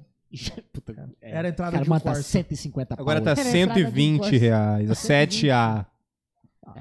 A 7A. Vende? Vende pra caralho ainda.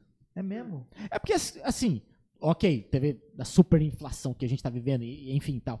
Mas, cara, o público que, que sempre usou Vic Firth vai usar a vida inteira. Só que tem um fenômeno hoje em dia que a galera compra pack, porque tem lojas que estão dando um super desconto por um bolão que você compra. Então não tá Sim, sendo sim. mais um par só. Sim, sim.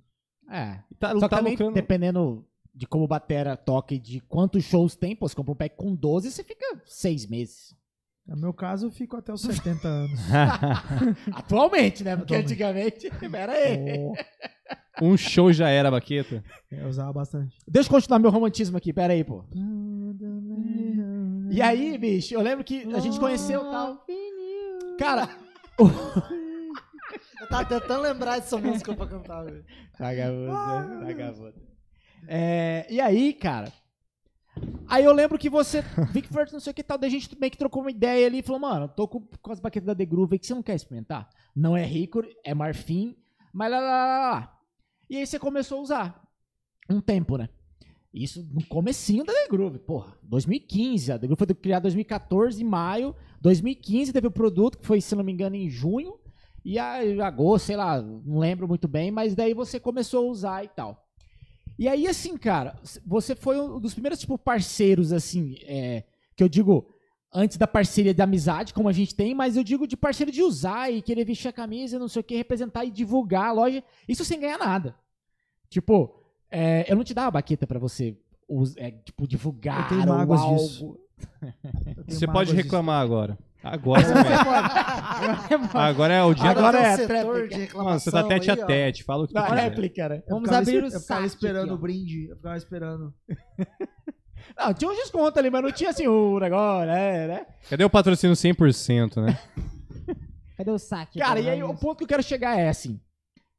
Naquela época, eu bem cru no, no empreendedorismo ali, você já tinha me mostrado uma parada muito foda. E você levou o nome da, da The Groove pra lugares, cara, que naquela época, mas eu nunca ia poder imaginar. Um deles, cara, foi exatamente estampado no site da Pro a baqueta The Groove. Verdade, verdade. Que eu falei. Olha lá, ó. Ainda Tá, tá até porra! Cara, Mano, Palmas pra isso, gurizada. É isso. no, no site.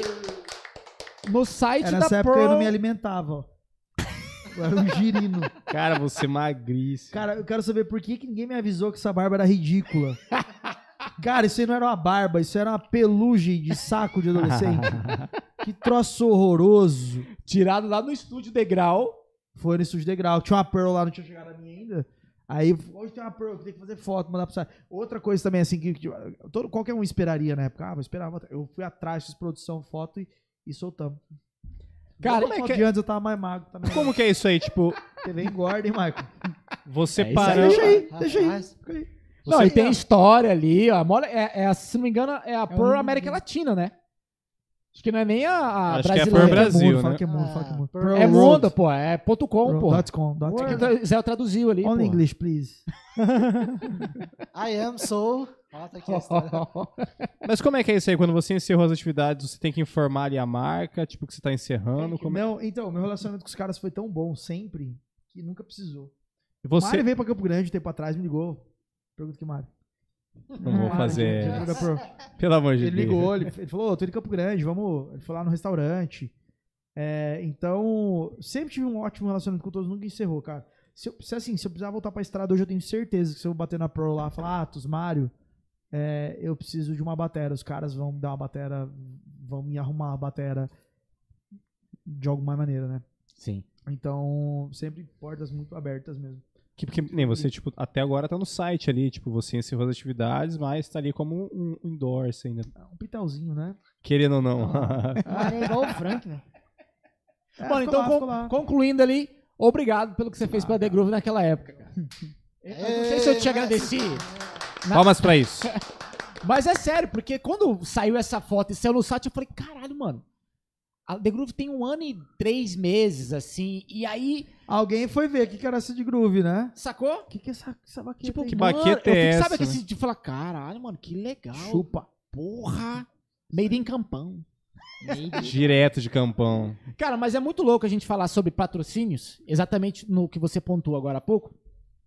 Porque, cara, quem, geralmente quem pede, não tem. É, geralmente quem pede, não A gente, cara, assim, ó, já falou em outros, outros podcasts. Ou a gente recebe diariamente direct, e-mail, WhatsApp, alguém pedindo, cara, eu tenho, eu toco na igreja, eu tenho 10, 1.500 seguidores, eu quero, como é que faz pra ganhar um patrocínio, uma parceria? E geralmente quem pede não tem, porque, cara, você precisa mostrar por que, que você é tão valiosa pra aquela marca, primeiro independente você- da marca. Primeiro todas você as entrega ve- resultado, né? Depois você Resultado, depois, mano. Cara, depois vem o... todas as vezes que pedem, eles nunca têm conteúdo nenhum. nunca tem nada pra você olhar em lugar nenhum. E, Ah, tipo, não isso construiu nem um não nenhuma das coisas. Porque, tipo assim, Às vezes, você, cara, você pergunta, mano, manda um release seu. Cara, o que, que é release? é uma emoção tremenda, né? Tipo, a galera não tá nem aí hoje em dia pra, tipo, ter o mínimo, igual vocês falam de nota, né? Tipo, uma nota pessoal. Pra tentar, tipo, já ter um trabalho, coisas do tipo. Saber se tá rolando, eu olho hoje bem. do outro lado e eu vejo o quanto realmente isso, isso, isso importa. Né? Cara, tipo, e- eu às vezes ali no WhatsApp mesmo, tipo, tem muita gente que fala, cara, como é que é o negócio? Aí falou, tipo, como é que é? Tipo, você, você precisa do quê? Você precisa de é, parceria, desconto, o que, que você precisa? Não, eu queria ser patrocinado pela The Groove, não sei o quê. Aí, tipo, a gente vai naquela velha, né? Tipo, pô, vê ali o, com a intenção da pessoa, manda o eu e-mail. mandaria tomar. Assim, Então, é, tem, tem um muitas Google, vezes que é vontade. chato. Dá um Google aí. Porque, tipo assim, é muito bizarro o jeito que as pessoas elas, elas chegam em você. É como se elas estivessem falando com o cara de- da esquina, assim, ô, coloca eu na marca aí. É a mesma coisa você chegar no, no, no cara da Por, numa padaria, ô, mano, coloca eu na Por lá. As pessoas não respeitam, né? É, respeito zero, Eu, inclusive. eu, eu, mas, cara, é por esse motivo. Se você, é que vocês já falaram, são as pessoas que não têm resultado. É a multidão, né? E aí você tem que ver se tua marca, você quer tua marca na multidão ou se você não quer. Só que contra Depende da tua estratégia comercial. É. Você Enquanto, fala, cara, eu quero ser o rei da igreja, você sai atrás de todos os bateras possíveis do, Digre. mundo e, e dá dois pares por mês, você vai ser o rei da igreja. Você vai ter dinheiro no teu bolso? Não sei. Nós podemos falar de uma empresa aqui, Anthony. É... Patrocina todo mundo e não tem ninguém. Patrocínio. é verdade. Inclusive, tem vários aqui vários que tava com um contrato assinado E e, depois... Coitado, né? Construção de um. Ah, tá. Mas etapa tem um aí. contrário também que eu tava pensando esses dias, que é muito louco, que é o cara que às vezes as marcas visam, tipo, de alguma forma conseguem ver o cara, só que assim, não podem também avançar porque o cara parece que ele não, não sabe se mostrar, não sabe se vender. Tem cara que é um gênio, ele é bizarro, assim, tipo, os trabalhos dele é foda, só que o cara ele não consegue ter uma, uma notoriedade dele mesmo pro mundo e a marca, tipo, não avança também porque fala, putz, se eu ajudar esse cara vai ser a mesma coisa que nada, ele também não vai dar retorno, embora ele seja um bom músico, ele tem uma gig foda e aí, tipo, fica. Às vezes a- marca tem até a intenção de ajudar, né? Só que o cara continua na mesmice dele, né? Sendo gênio na música. hein? Mano, o, o nosso exemplo clássico agora que ele veio mais pra essa internet, o Sandro, Sandro Moreno. Ele zero internet, pandemia pra cá, virou internet puro, né? Tipo, e, porra, o que, que o Sandro toca? Nada, toca nada. Mano, é, é mais que ET, velho. É mais que ET É Varginha. muito louco, né? Então, tipo, só que ele, cara, ele tem que se mostrar, ele tem que estar nas redes sociais, ele tem que estar. Ele tem que ser visto, bicho. Não tem como. Quem não é visto não é lembrado, é, clássico. Esse é o clássico, então é foda. Mas e aí, mano? Tava lá no. Pra muitos, você tava no topo da carreira com os patrocínios pica que todo mundo queria. E aí, não quero mais. Vou empreender. Queria escrever minha história. Foi isso? É. Tipo, eu sou Estavam- coadjuvante, entre aspas. estavam-? Vamos usar- escrevendo a minha vamos história. usar a frase do Exato. Vitinho. Eu Tava queria escrever. carpindo, queria carpir mais. É o Vitinho usou isso daí, é verdade. É tipo isso aí. A grande verdade. É, cara, assim, muita gente acha que é fácil, né? Muita gente, às vezes, muitas pessoas devem olhar a minha vida hoje e falar, nossa, cara, muito pelo contrário, né? Eu acho que eu olho assim, os problemas que eu tenho hoje são muito maiores dos problemas que eu tinha há dois anos, há três, quatro, cinco, seis anos, né? Só que você vai ficando bom em resolver isso. E aí todos, eu falei disso essa semana, né? Os seus problemas, eles vão te levar ou pro fundo do poço ou pro próximo nível. A escolha é tua. É você que vai definir aonde você vai chegar. Se é no fundo do poço, derrubar, tomar um problema e cair, ou chegar no próximo nível. Então, eu queria escrever a minha história, né? Eu sempre, sempre fui, sempre fui o autor da minha vida, sabe? E eu percebi que aquele caminho eu seria um mero coadjuvante. Eu seria, eu teria a minha história escrita por alguém. E eu prefiro tomar os rumos da minha vida e saber para onde eu vou, né? Até porque eu sempre fui muito autorresponsável nesse sentido. Então, se eu se eu tomar uma decisão, eu sei onde eu vou chegar. E se eu não chegar, eu sei que também foi falha minha, culpa minha. E sempre há um tempo de você corrigir e chegar onde você quer, né? Onde você almeja. Mano, eu tenho uma pergunta aqui pra você. Pergunta, cara. Surpreendente. Pergunta. Se ele vem com é surpreendência. No começo. A Ana Não, tá é assistindo. financeiro. É, toma cuidado. Cuidado, ele é, o, ele é o cara das perguntas capciosas. Tem que ficar cuidado. Não, mano, eu queria saber. O seu restaurante é um restaurante de alto padrão. Lá no começo, você pensava em ser um restaurante de alto padrão já? Já no começo? Sempre sonhei forte. É? O Começou com o delírio, fit, o né? delírio, na verdade, vou falar, vou desmistificar algumas coisas do delírio, que todo mundo acha, nossa, delírio é alto padrão. Cara, o delírio, eu acho o delírio um restaurante super democrático, na verdade, né? É, hoje a gente tem preços bem competitivos pro padrão do restaurante, né? É, eu sempre quis que ele fosse uma casa de todos. Uma casa de todos. Pronto, Uma- tá um perfeito local- agora. local- Agora Maravilha. ficou bem Um colocado. local isso aí. onde você pudesse pedir alguém em casamento ou se você quisesse tomar uma com seus amigos. Então a gente tá trabalhando em cima disso. É, eu tô muito longe ainda do, da onde eu quero chegar. Muito longe, assim. Eu, eu, eu falo que meu projeto hoje ele é apenas uma incubadora dos grandes projetos da minha vida. E o importante, aquilo que eu falo, é ser melhor todos os dias. Então, tem que ser uma equipe melhor todos os dias, seja, sejam com as mesmas pessoas ou com outras pessoas, tem que ser melhor todos os dias. É, o ambiente tem que ser melhor todos os dias. É claro que às vezes você tem problemas, às vezes você tem, né? Pepinos tem de monte. Agora, o grande objetivo é sempre melhorar. Eu sempre soube que eu melhoraria. Eu sempre soube que as coisas aconteceriam. Eu confesso que teve um momento que eu, um momento que eu falei, cara, vai dar merda aqui. Que eu tava assim, quebrado, assim, muito endividado no banco. Sei lá, de uns 150 mil reais. Aí veio a pandemia. Falei, cara, lascou, né? Lascou, porque agora Agora a Aí gente qual- dá risada, né? qual que era o meu plano? Eu falei, bom, eu acho que isso- aí vai acabar rápido nos Estados Unidos. Só eu, nos vou, Estados eu vou Unidos. picar a mula.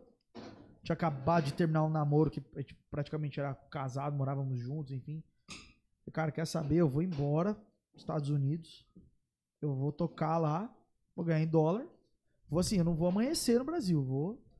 Os fornecedores, vou ligar pra todo mundo e falar, irmão, vou te pagar, vou negociar banco, vou tocar em dólar e pagar, porque era único jeito. Aí veio meu sócio maluco. Quero ser teu sócio. Eu falei, mas eu devo 150 mil no banco, moço. Nossa senhora. Agora você deve 75. Opa! Tá porra. ficou mano. legal. Não, meu sócio é foda.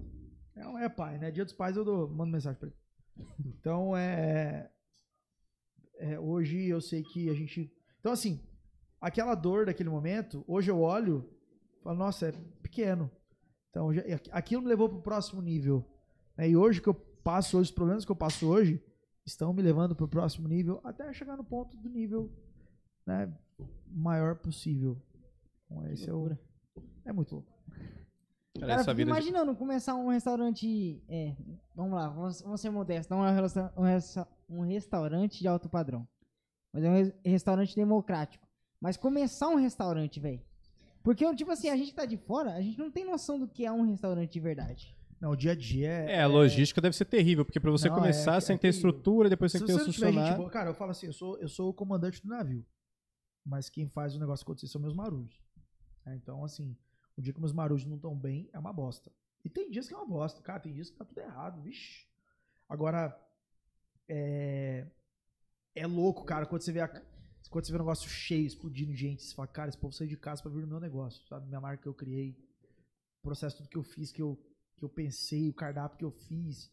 Então, assim, isso é realmente muito louco. Aniversário, cara, é assim, a gente trata aniversário com a máxima importância que dá.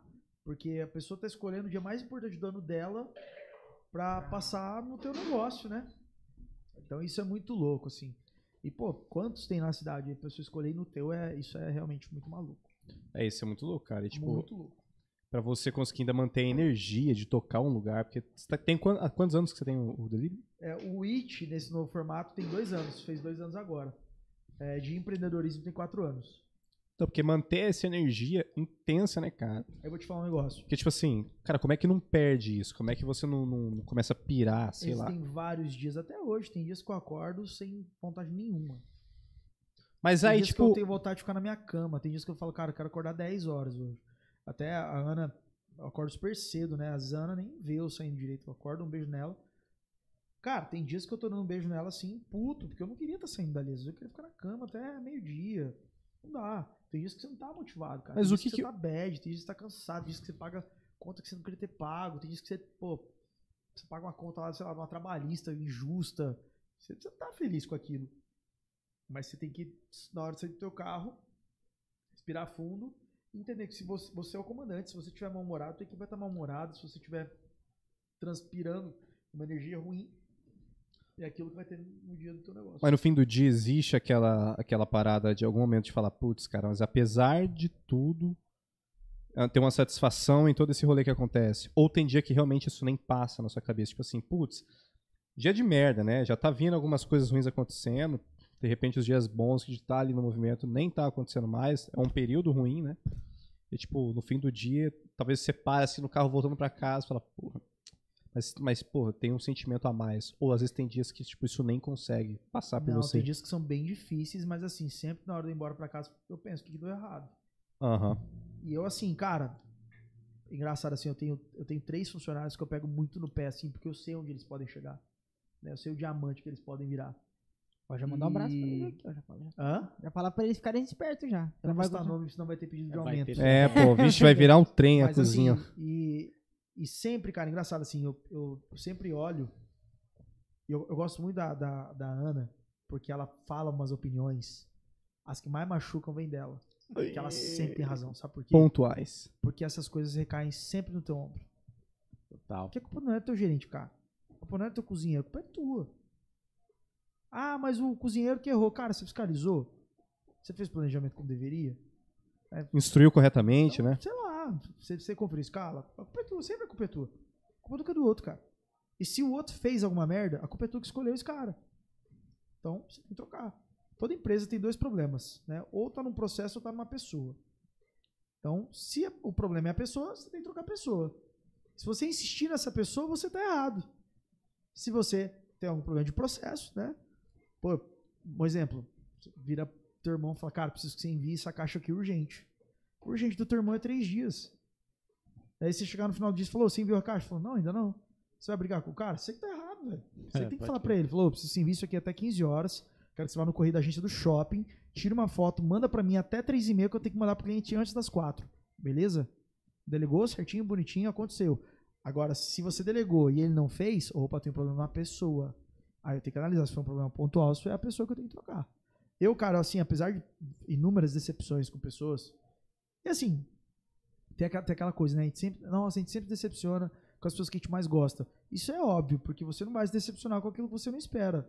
né? Se você não cria expectativa nenhuma, Tanto faz, faz, isso né? Não aquela faz pessoa, sentido. né? Pô, eu tive funcionário que eu contratei que, tipo, no segundo dia saiu e sumiu. Decepcionei com essa pessoa, não esperava nada dessa pessoa, né? Então, agora, O pô, cara, o cara só não apareceu. Teve gente que andou do meu lado, assim, que fez uma sacanagem na hora de sair. Com essa pessoa você decepciona. Faz parte, né? Aí você vai entendendo melhor como fazer, como contratar, como criar, como delegar. E acima de tudo, cara, você que tem que ser o líder melhor. Não tem jeito. Eu não culpo meus meninos. Mano, tu resposta é falou sua. que nesse modelo novo do Delírio, eh, tem dois anos, né? Sim. Mas como que começou lá no começo? Não era Delírio? Era outro, outro modelo? Era delírio, só que era, era, era um restaurante fit. Chamava Delírio Fit. Hum, Era tapioca, omelete, os pratos montados assim, tipo, você escolheu uma proteína e dois acompanhamentos. Era isso. Era um, Cara, e, tinham e existe 12 um ou mercado 14 legal? Muito nichado, né? Ah, pode Mas tá crescendo demais, na real, Sexta-feira né? à noite, você quer sair, você não vai lá comer tapioca. Ah, Então, assim, cara, tipo, eu vendia de segunda a quinta, sexta e sábado era chorar. Ninguém. Até que virou a chave e você colocou um pagodão Como ali, que né? mudou essa chave? Dessa... Foi a viagem, foi, foi viajado. Quando eu voltei, eu falei, cara, vou colocar uns drinks. Eu lembro que o delírio, o delirinho era muito pequeno. Você foi lá, né? Eu fui. Era muito pequeno. Minha cozinha Mas era legal não pra era do tamanho dessa caralho. sala, cara. Não sempre foi bom. Isso aí, isso aí eu, eu tenho orgulho de falar. Claro que já teve problema, cara. Às vezes vai ter alguém que tá assistindo e falando, ah, falar no delírio, um dia foi uma bosta. Pode ter acontecido. É. Né? Tem, pô, o prato foi frio, pode ter acontecido. Né? É, Agora sempre foi legal. Pô, minha cozinha era menor do que essa sala. Hoje eu tenho duas cozinhas imensas. Eu tenho cozinha de produção, cara, de uma coisa que eu nunca imaginei. Os meus primeiros drinks no Delírio It, quando eu virei o nome, porque o, o It ele existiu antes da Euclides por meses. Aí que veio a pandemia. Eu fazia os drinks no caixa, cara. Não tinha pia, não tinha torneio, não tinha nada. Eu fazia os drinks clássicos, eu aprendi a fazer drink. Mano, é aí que eu falo que eu acho que eu tenho um pouco de dom em algumas coisas assim, sabe? Eu tenho muita facilidade de fazer uma comida, de fazer alguma coisa e, e as pessoas ou elas mentem pra mim ou, né? Mas geralmente fica bom. Eu nunca fiz nenhum curso gastronômico nem nada. Fui aprendendo mesmo. O Alex, que foi um chefe de cozinha que eu tive, que tá voltando agora inclusive, ele me ensinou a cortar, ensinou as coisas, mas foi desenvolvendo, foi fazendo, pô, fazer uma massa, fazer a primeira massa, falar, cara, ficou bom pra caramba. Então, sempre foi meio assim. E os drinks eu fazia no caixa, cara. Então não tinha desculpa. Eu não tive aquela coisa assim, ah, quando eu tiver um negócio grande e eu vou ter um bar e eu vou fazer os drinks. Que aí hoje, cara, você faz um regaço. E é engraçado que você. É, é impossível você não cair na zona de conforto. Esses dias eu tava olhando, tipo, super insatisfeito com o meu, meu restaurante, sabe? Tipo, cara, tem que reformar, já tem que fazer um monte de coisa, tá feito, não sei o quê. Aí foi um- uns clientes, um casal de Goiânia. Cara, rasgaram elogios assim. Falou, cara, que lugar lindo. Que decoração impecável. Quem foi o arquiteto? E disse que, cara, a gente fez tudo pelo Pinterest, sabe? Então, assim, Cara, viu? e aí, e aí eu olhei e falei, caraca, mano, é verdade, é foda mesmo. Aqui a gente acostuma, a gente tá ali todo dia. É, Então, Mas assim, é legal, Zé, porque você não cai no é, comodismo, exato. Bicho. vai fazer uma reforminha no, agora médio. já. Já vamos mexer uns negocinhos lá que tem que mexer. Agora eu vou fazer essa viagem longa aí pra voltar com, com outras ideias, né? Realmente do berço da gastronomia. Então, é por aí, né? Mas realmente, cara, é, é- é- Só que assim, a linha da queda também é muito perto. Sabe? Assim, se eu ficar desmotivado uma semana, é um negócio ruim. Porque eu vou desmotivar todo mundo e, cara, de verdade, você não. né? Quando você é empresário, quando você tá no, no- no- Quando você é o cabeça, você tem gente que segura a onda, você tem gente que aguenta a bronca, mas você é o, o cabeça. E se você ficar mal, cara, você vai passar pra equipe e aí esquece. Então, assim, todo dia que eu acordo mal-humorado, ou de mal com a vida, ou sei lá, acontece, tá num dia ruim, é, eu realmente eu respiro e falo, cara, não tem esse direito. Você não tem direito. Ah, eu estou desmotivado. Estou gripado, não posso trabalhar. Não tem essa não, irmão. Acho que pesa a responsabilidade geral Caramba. também, né? Que não é só o motivamento de, pô, vamos trabalhar, fazer por onde, isso aqui. Acho que pesa a responsabilidade de se lembrar tanto de, acho que de conta e das famílias que de- também dependem, né? É, Você emprega alguém que tem uma família que depende daquilo. Isso é muito louco também. Louco. Pô, você, querendo ou não, tá Cara, ajudando. igual assim, eu sofro muito, eu sofro muito com essa inflação, não por mim, sabe? Tipo, não tá barato pra mim tá, viver também. Sabe? Agora, assim, eu, eu olho meus colaboradores, cara, tipo, não tem como também eu pagar um salário muito acima. Não tem como, porque a conta não fecha. E eu olho às vezes e falo, caraca, velho, essa galera realmente são heróis, sabe? Gente que tem dois filhos, três filhos, trabalha de manhã no delírio, à noite faz outra coisa, sabe? Trabalha em outro lugar pra, pra dar conta, pra fechar a conta, porque tem dois filhos, três filhos, tem um ca- casado, e tem marido, tem esposa. É difícil, cara. Então, assim, a gente tá na procura de sempre fazer o melhor. né? É Cara, que louco, hein? Se manter de pé desse jeito aí. Eu fico. eu- às vezes eu tipo, vejo vezes ele abre tipo, algumas coisas da, da loja pra gente. E eu ouvi você falar, às vezes eu fico pensando. eu Falo, caramba, ser empresário é loucura todo dia, cara. Ser empresário é você entender que não existe estabilidade. E é Não isso existe. mesmo, né? Cara, a gente acabou de ver. É uma se renda você, variável se eterna. você É. digitar no Google aí, vê quantos bilionários da Rússia que quebraram na guerra, cara. Ah, a guerra não chega no Brasil. Cara, a pandemia também não chegava. Não existe estabilidade, cara. Não existe. É tanto ah, mas se eu, você. tenho, eu tenho muito patrimônio. Cara, você pode perder tudo da noite pro dia. O Ike. Pode acontecer, cara. É sabe. Pode acontecer. Então, assim, não existe estabilidade. O Flávio Augusto, que é, pra mim é o maior empresário brasileiro, né? Eu falo empresário porque realmente ele construiu em cima de coisas privadas, né? Ele construiu em cima de, de, de mercado mesmo, né? É, o Flávio, ele fala isso o tempo todo. Não existe estabilidade. Se você acha que existe estabilidade, você tá errado. Não existe. Toda fortuna acaba e tudo pode acabar. Você tem que saber construir as coisas. Sambar, né? Saber sambar. Exatamente. Que loucura, mano. Teve bilionários russos que quebraram. Os caras não tem mais dinheiro, cara. Não tem dinheiro.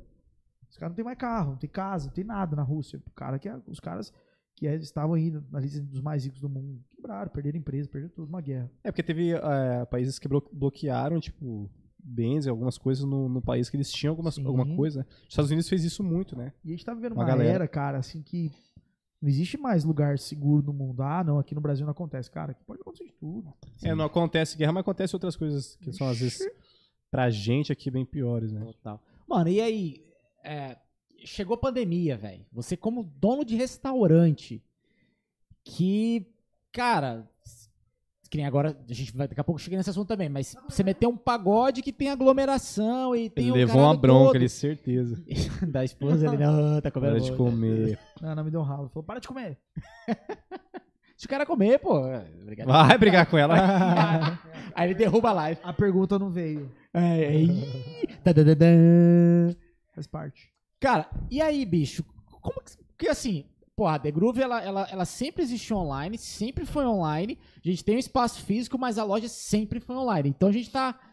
Não vou dizer macaco velho, mas a gente, pô, a gente. São oito anos trabalhando online.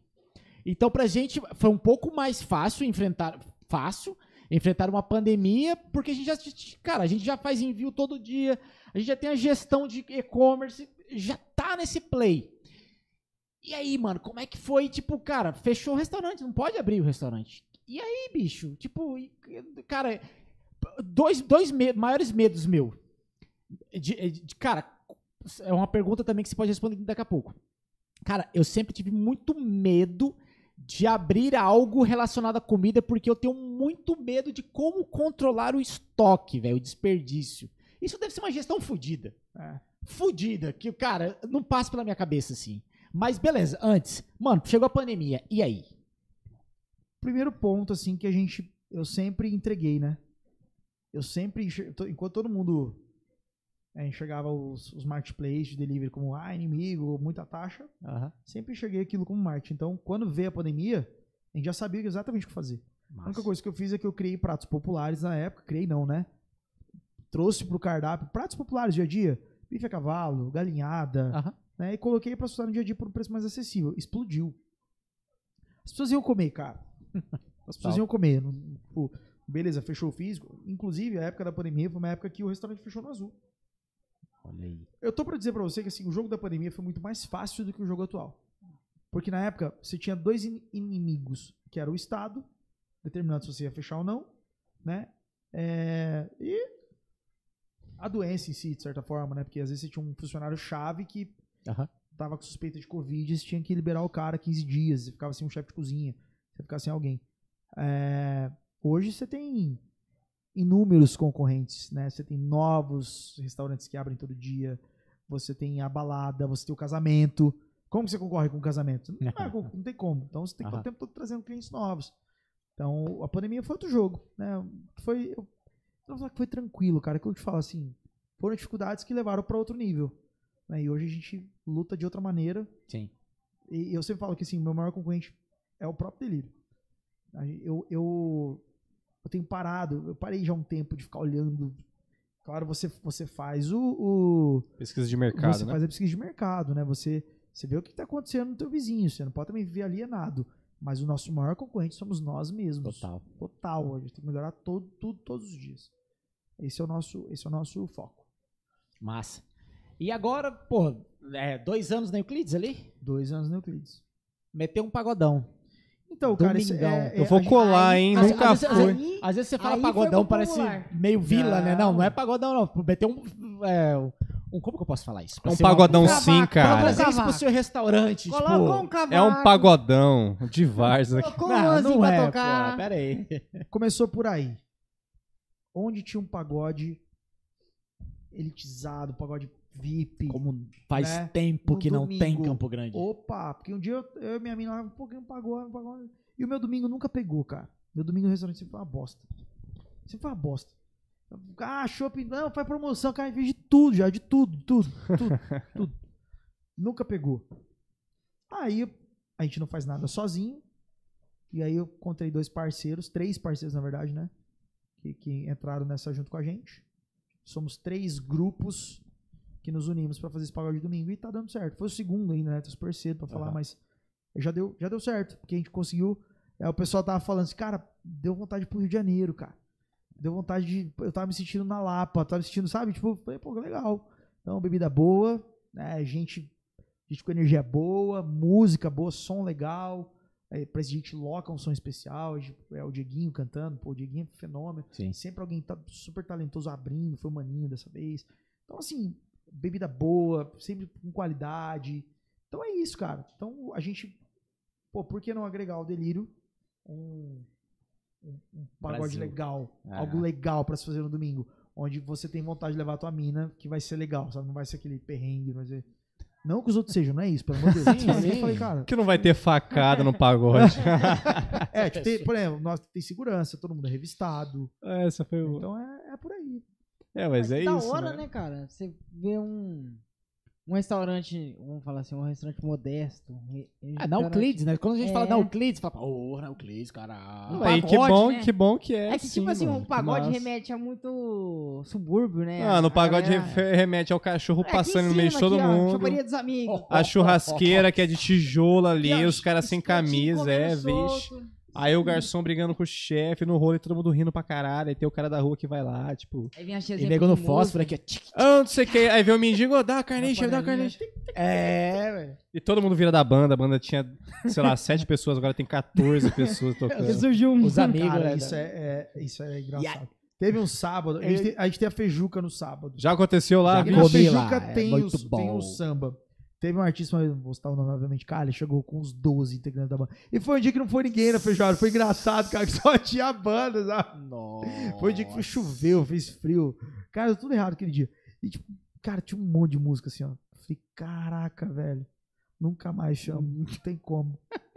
Cara, inclusive a feijoada magnífica, hein, Poxa, bicho? obrigado. Não sei se mudou alguma coisa da essência da feijoada, mas daquela vez que eu comi lá foi com A o Dom e essência tal. é excelência. é Cara, a é receita muito mesmo. bom. E vou te falar outra Mas coisa, fica cara. atiçando, cara.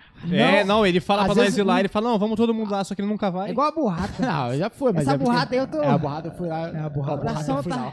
Próxima Eu fui lá pra- organização da empresa vai ser lá. Não, vamos fazer lá, pô. É, É, Por fazer redação. vai ser uma honra recebê-los. Massa demais, Pra velho. fazer reservas, arrasta pra cima.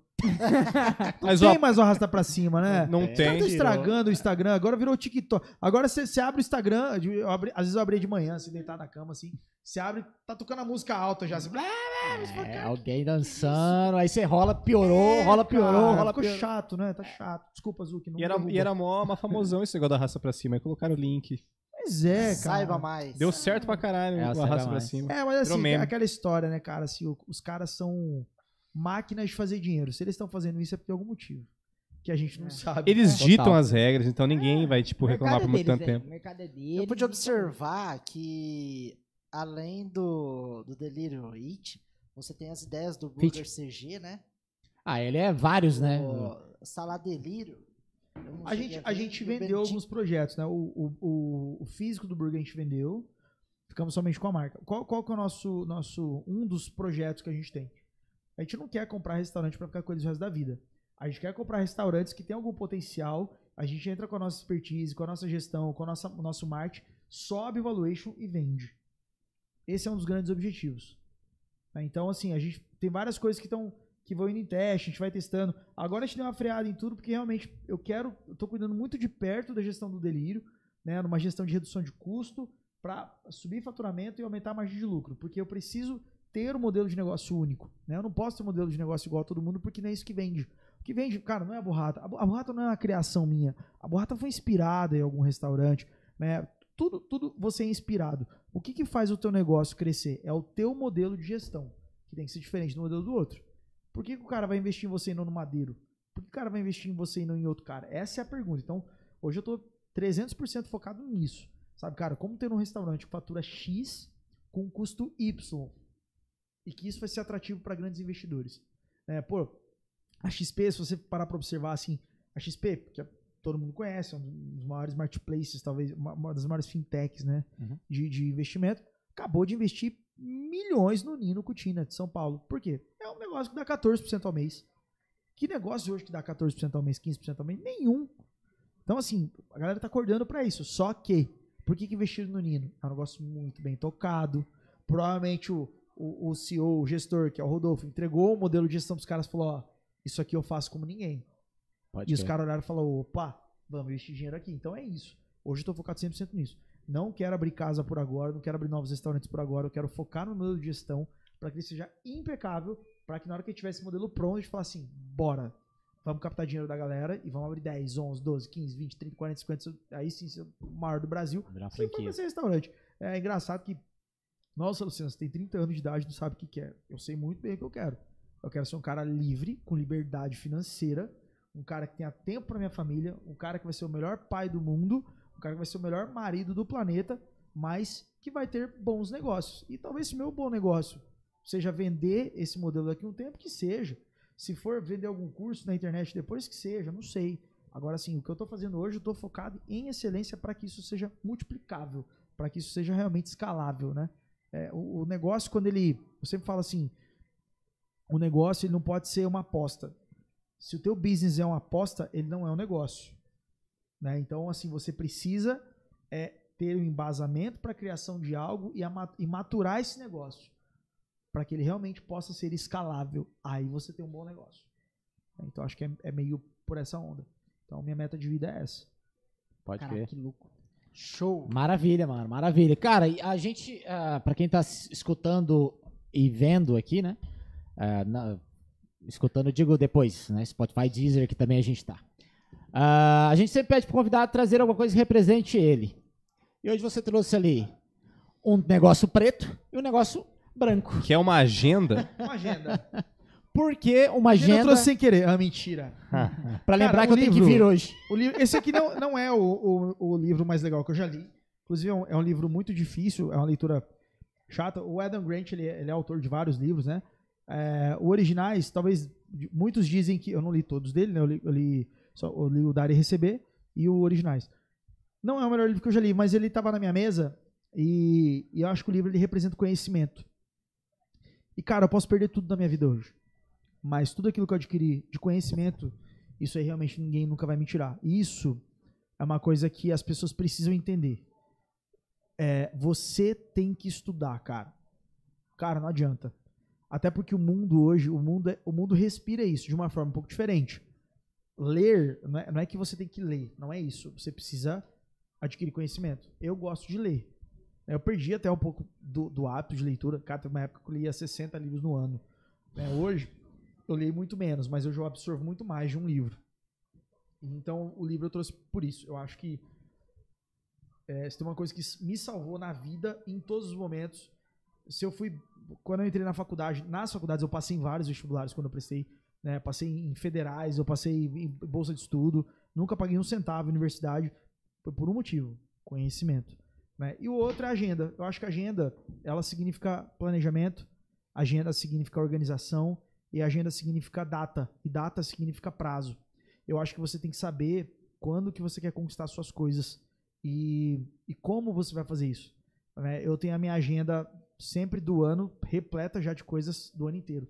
Então aqui tem muita coisa escrita, não só as coisas que eu pago no dia a dia, não só os planejamentos do restaurante, né?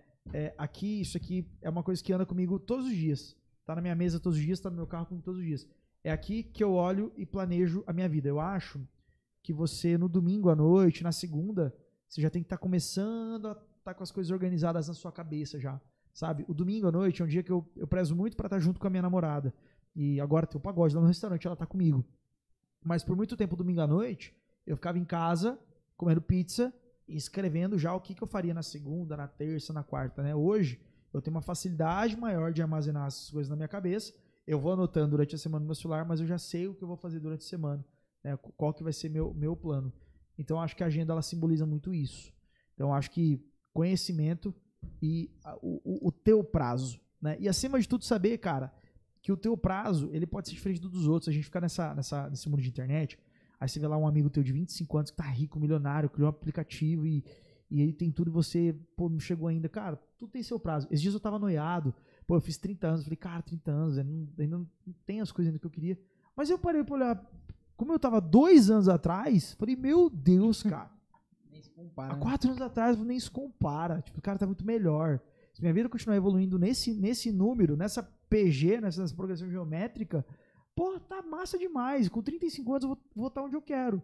Com 40 anos eu vou estar aposentado. Aposentado, sim, eu, acho, que eu amo trabalhar. Gosto muito de trabalhar. E eu acho que eu nunca vou me aposentar de fato. Né? Mas eu, eu acho que eu, eu vou estar com essa liberdade que eu quero, né? De poder estar com a minha família e, e pra ir com eles para onde eu quiser, a hora que eu quiser, e, e ter aquela renda, né, as suas rendas Total. passivas, ativas e todas as rendas possíveis acontecendo e te ajudando nisso. tempo. né? Mas se eu pudesse dizer, são dois símbolos. Poderia ter trazido uma panela aqui, poderia trazer, mas não sei, cara, porque pode ser que amanhã, pode ser que amanhã alguém chegue e fale, cara, eu quero comprar teu restaurante, e eu vá para outro negócio, eu já tenho outros negócios em andamento. É, pode ser que depois de amanhã eu falo, cara, quer saber, eu quero, quero morar na praia e. Ah, não sei. As decisões hoje, junto com, com a Ana, serão dessa maneira, pô. Vamos ter um filho? Vamos. Então a gente vai construir as coisas da vida de uma forma diferente. Não, vamos acelerar. Daqui dois anos a gente tem um filho, então vamos acelerar. Ela tá abrindo um negócio agora. Cara, eu tô adorando ver esse, esse, essa fase nova dela, porque eu tô vendo ela passando por coisas que eu passei no começo. só que eu me sinto feliz e privilegiado de poder ajudar ela É é, com, com algumas coisas. Falar assim, cara, não faz isso, porque isso aqui vai dar merda. Faz isso que vai te ajudar. Então, assim, acho, eu, eu me sinto muito útil. Eu, eu acho que eu, eu gosto muito de me sentir útil, sabe? Inclusive, cara, um dos meus dias favoritos do mês é o dia do pagamento. Eu gosto muito de pagar meus funcionários, sabe? Eu sonho em pagar muito melhor um dia. É, eu quero um dia, cara, assim, se você me perguntar, Luciano, qual que é o teu sonho? cara, é ser uma das maiores redes do, do, do país, né, hoje, do que eu faço, e ser reconhecida como realmente uma das melhores empresas para se trabalhar, né? Só que você só vai construir isso realmente é, com o tempo.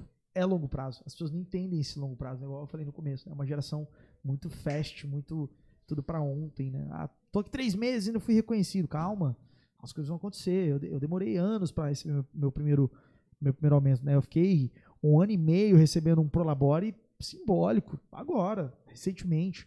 Então acho que as coisas, a, a vida da gente tem, que- tem que ter um pouco de calma, sabe? A, a- data do teu colega não significa que é a tua data. Então Sim. pode ser que as coisas na sua vida vão, pô, Buffett, inúmeros empresários, né? É, é, as coisas aconteceram na vida dos caras depois de 50 anos, É. 55 anos, 56 anos.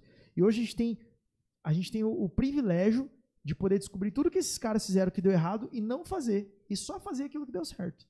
Então, acho que é isso. Pode crer. Pra cara. Aula, pai. Que aula, Você mano. tá. Aula. Que aula. Fala do quadro pra ele, quadro sem nome. Não sabe, Eu né? Não lembro. Que que Ele não veio no podcast.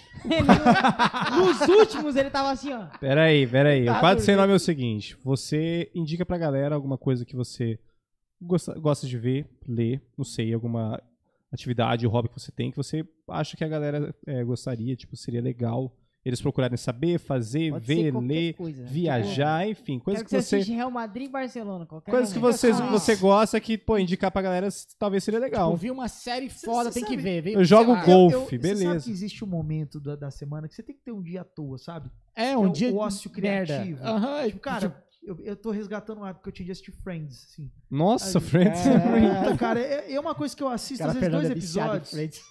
Eu assisto dois episódios, eu, eu rio igual um retardado, e às vezes daria isso é uma ideia, Isso acontece um comigo com prato Chaves. aleatório. Você fala, cara, isso aqui vai ficar legal. Então, é importante ter o ócio criativo. O mundo da viagem é uma, é uma coisa nova pra mim, eu não, não conheço tantos países aí pra fora, mas viajar é sempre bom, sua cabeça volta a outra, né? Eu acho, cara, que você tem que sempre fazer aquilo que você gosta. Eu tô retornando a bons velhos hábitos que eu tinha. Correr de manhã, por exemplo, no sol, uma coisa que eu gosto, não parece, né? Lógico, não tava correndo, mas ah, eu, eu tenho procurado fazer, ter esses bons e velhos hábitos. É aquilo que eu falo, né? Sai um monte de matéria aí. Homens com 35 anos que jogam videogame, não sei o que. Cara, se você gosta de jogar videogame, dedica um pouquinho do, do teu tempo pra fazer o que você gosta. É, foda-se. Tocar bateria mesmo, cara, é uma coisa que eu nem imaginava, mas fazendo esses subs aí, eu vi como que faz bem, sabe? Como que, como que é gostoso. A mão tá tudo estourada, mas um pouco de delícia.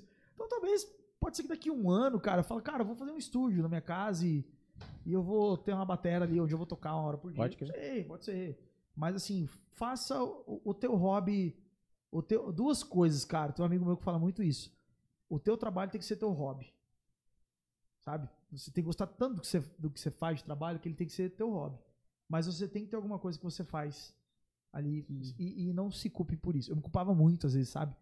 Nossa, cara, domingo eu tô correndo. Não, cara, domingo eu, te- domingo eu quero ficar na piscina mesmo. Domingo eu quero tomar uma cachaçinha com minha sogra. Domingo eu quero assistir uma série, sair pra almoçar. Ah, mas vai dar problema. Cara, beleza, o problema vai dar e a gente resolve. Né? Se não for nada grave, alguém vai resolver. Se for algo extremamente grave, eu vou e resolvo. E se não der pra resolver hoje, amanhã a gente mata o, o assunto.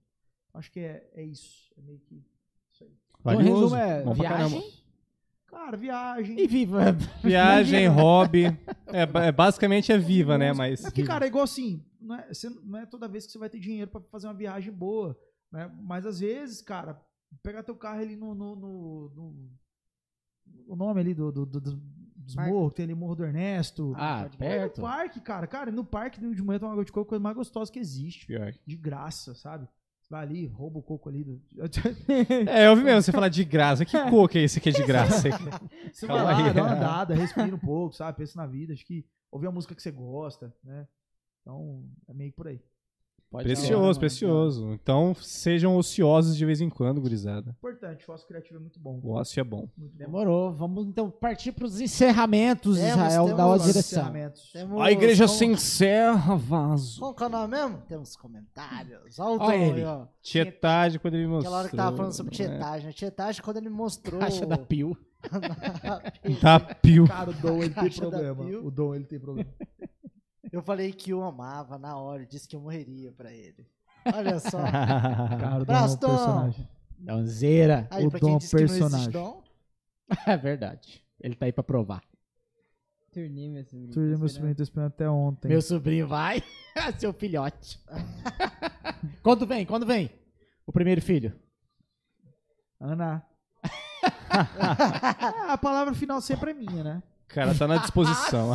Sim, senhora. Claro. né? Sim, senhora. Exatamente, exatamente. Ó, nós temos um comentário super importante aqui do Márcio Sigerza. Nossa, Exemplo de yes. profissionalismo, conversa produtiva, aprendendo bastante aqui. Abraço a Muito todos. bom, vocês. grande exemplo. Valeu, Márcio. Marcinho. Esteve com a gente aqui três Gente semanas finíssima. atrás. Valeu, Marcinho. Quem não conhece esse cara também siga e veja o podcast depois dele. Qual que é o número Márcio dele. Márcio? Ah, deve ser 60, 61, alguma coisa assim. Não sei, Eu não vou perdi a lembrar. tela aqui, senão. Não vou lembrar, mas é por aí. Ó, nós temos. Essa aqui é a nossa participante assídua. Minha mãe, Ela. quando é assim, ó, quer ver? Olha ela aqui, ó. Aí, ó. A Minha lenda. mãe tá em todas, velho. Sua mãe, dona Todas. Todos. Prestigiando. Todos. Tá em todos. Não, todos não. tá Ó, nós Ó, temos- vai, tá aí. Ele anuncia ainda, né? Agora o Raelzinho. Beijo, mãe. aqui- Te amo. Agora o Raelzinho aqui abaixa a orelha, né? Que nós temos aqui o nosso diretor Mor. Ó, Andy. Salve, salve, Andy. Salve, galera, assistindo lá de Eu, São eu Paulo. gosto dessa lá, coisa nacional, assim. Ah, tô aqui em São Paulo. assistindo. É, velho. Ah, esse é o cara que. Próxima vez esse, fala que tá nos Estados Unidos, pô. Anderson. Engraçado, melhor. esse é o cara. Não, eu tô aqui de Nova York. Andy É um dos pivôs aqui do podcast. Tô aqui né, em cara? Campão assistindo. tô em Terenos. É isso aí, Nossa, galera. Obrigado valeu, pela, aqui em pela participação, pela audiência. E, Maiqueira, quais são as nossas redes sociais? Ó, bota aí então que a gente vai anunciar a agenda também. Você E que antes da gente encerrar aqui. Ó, você que ficou até agora, são duas horas e. sei lá, quase três horas de podcast. Eu não consegui fazer o cálculo rápido aqui. É, então é mais que obrigatório. Você que tá no Instagram também, quando acabar essa live aqui, vai pro YouTube. Inscreva no nosso canal, a gente. Opa, eu sempre esqueci, ao contrário, pera. É que. É muito difícil. Cara, é difícil. Não, a TV é terrível. Ô, Marla, ajuda a ele, TV é o faz uma contrário, a TV te. Não, eu engorda. for aqui, eu vou meter aqui, ó. Ah, não, Não, então vai mais pra trás ali, ó. Cara, são 67 episódios. É 67, né? 67. 67 episódios e até agora eu não, não, não acerto, velho. Eu vou pra cá, vou pra lá e tá, é isso aí. Ó, então, pra você que tá no YouTube aqui ao vivo, aqui, ó, dá até uma flash aqui pra gente. É da Jequiti isso aí, é da SBT, é. tá ligado? né? Jequiti. É, fi. Tô ficando bom, tô ficando bom. Ó, então se inscreva aqui, tem um botãozinho vermelhinho bem bonitinho pra você inscrever-se. Inscreva aqui, também tem o canal de cortes. Nessa, ah, no primeiro comentário desse vídeo vai estar. E também na descrição também vai estar. Só clica ali, fortalece a gente pra gente fortalecer você. Você que tá no Instagram também, depois vai lá no YouTube, inscreva-se lá e tá tudo certo. Então a gente tá no YouTube como The Groove Acessórios, a gente tá ah, no Instagram, no Facebook e no TikTok com dancinhas. Brincadeira, não tem dancinha no TikTok, só tem conteúdo. Ah, consegui. Ó, vai fazer dancinha então. Assim. Ah, então pronto, vai se tratar. Tá. e a gente também tem o canal de fragmentos, que é, na verdade, é, são cortes que cari- carinhosamente está chamado de fragmentos e tudo mais. E que mais, nosso diretor? Vai, vai, As vai me redes dando. sociais dos nossos convidados aí, ó. Não pode Por gentileza, siga esse homem aqui, ó. Luciano Muita Duré. gente segue o Brad Pitt, confunde, acho que sou eu. Não sou eu, tá? É esse aí, Ah. Luciano Duré mesmo. Tá bom, pessoal? Aquela velha. Cara, muito obrigado pelo convite. Porra. É muito, obrigado, muito. Foi Eu foda. adoro compartilhar. Acho que se isso, é- se, se isso aqui ajudar uma pessoa, se isso aqui inspirar uma pessoa e, sei lá, tiver uma pessoa vindo e falar: caraca, saí da merda e me inspirei, eu achei forças e vou vencer na vida. Pode crer. É, e é isso. Obrigado. São demais, combustíveis, Sentiu a é muito vontade? Você sentiu a vontade? Muito, mas muito. Comeu aqui, ó. Cara, acho que eu comi 395 esfirras. Mas relaxa que isso não vai somar nas Eu suas gostaria de agradecer pela imensa paciência que teve comigo naqueles anos. Eu queria só De saber como que foi O da Israel foi meu aula. aluno. O Israel era aplicado, cara. É, O Israel era aplicado. Eu gostaria, ele era um cara muito técnico. E o cara Ah, falou, não, porra. vou fazer, vou, vou fazer e até fazer. Eu tenho, eu tenho aquele pad Hoje que você me deu de não presente tá até mais, hoje. né, Eu cara. tirei um pad de presente? pad desse tamanhozinho assim. Aí eu falei, Olha, não, precisão, ele né? falou, Pequenininho. Ele falou, não, Israel, isso aqui e tal. Eu falei, não, beleza, fiquei treinando e tal. Ele, não, pode levar pra você, cara. Você pratica lá e tal. Tá até hoje guardado. Você não devolveu, na verdade, né? Hã? Eita, o cara lá, Ladrão, lá, lalau. Não, eu sei- eu eu sei- Diretamente cara, do pioneiro eu sempre- lá, Eu sempre fui um cara muito generoso, cara. Tipo assim, eu lembro quando você me deu aquele bag da D-Groove, eu tinha o Vic Fur de couro, eu dei pra alguém aquele bag, sei lá pra quem, sabe? Tchau. Eu sempre falei, ah, gostou, mano. Tipo, isso não me serve mais, vambora. Então, Dê minha mala de tênis pra algum ladrão em São Paulo. É isso, alguém tava precisando. pô. Eu podia É ter chegado aí. no dia do tênis, né? Não do pad. Pois é. É isso aí. Obrigado, gente. Massa. Foi foda Cara, ó, então antes da gente encerrar, Zé, por gentileza, coloca na agenda na, na quer? tela. Quer? Quer? Nossa agenda. Spoiler de agenda. É, a partir da semana que vem, né? Primeiro mês, né? É, semana que vem. é. É. Teremos cinco. Cinco participantes verdade, né? novos. É. Segue aí. Olha lá. Aí, ó, quer falar, Felipeira? Então Eu não tá vamos conseguindo lá. chegar, porque o Felipe é For- cego. First, Rafael Hold vai ser o episódio 68, Ó, dia first. 2 do 8. E tem o Chicão Caço também, que aí é uma relíquia de campão, episódio Total. 69. Vai ser no dia 9 do 8. Johnny Segunda, Correia terça. vai ser no Galera dia aprender a fazer 16 do 8, seis e episódio sete. 70. É verdade, esse cara é bom Vai nisso. Traduza, pra quem não Hã? sabe o que é 6 e 7. São sete dígitos em sete 100 mil reais em 7 dias. Ah, a, a- a mesa dos milionários, já já. Não tem nem roupa pra esse evento. É doido fazer seis sete. Leonardo Galeano vai ser o episódio 71, no dia Nossa 23 do sanfona. 8. E Luquinhas Percursa, dia 30 do 8, pra fechar, episódio 72. Ou seja, esse mês a gente tem hold, a gente tem batera, percussionista, cantor. Depois a gente tem um batera que virou é, coprodutor, se eu não me engano, é esse nome que ele usa. Coprodutor, que é vendedor de curso online e etc e tal. Lançamento, na verdade. Sanfoneiro e percussão. Ou seja, temos muitas coisas boas, como sempre. Então se inscreva. É obrigatório se inscrever. história é uma Quer história foda. seu vagabundo. Seu Bandidinho, cavalo. que nem diz o, Bandidinho. que nem diz Só o Igor. cavalo. Bandidinho. Mano, obrigado. Novamente. Tamo junto. E semana que vem continuamos com o The é Cast Campão, 68. Vai no delírio. Ó, Total. eu, eu- eu vou Eu fiz fazer. da Cunha, um pagode. Pra quem, não é, 1102. pra quem não é de Campo Grande, Um então, pagode, quiser visitar, um dia que visitar pra cá. Mano, você Peitinho de gato. você colocar no Google. Um pagode é, de Amanhã tem uma ONG lá. Ala, encerra logo. Tchau pra vocês. Falou, galera. Obrigado. Valeu, The Gru. Falou, já, tchau, até mais.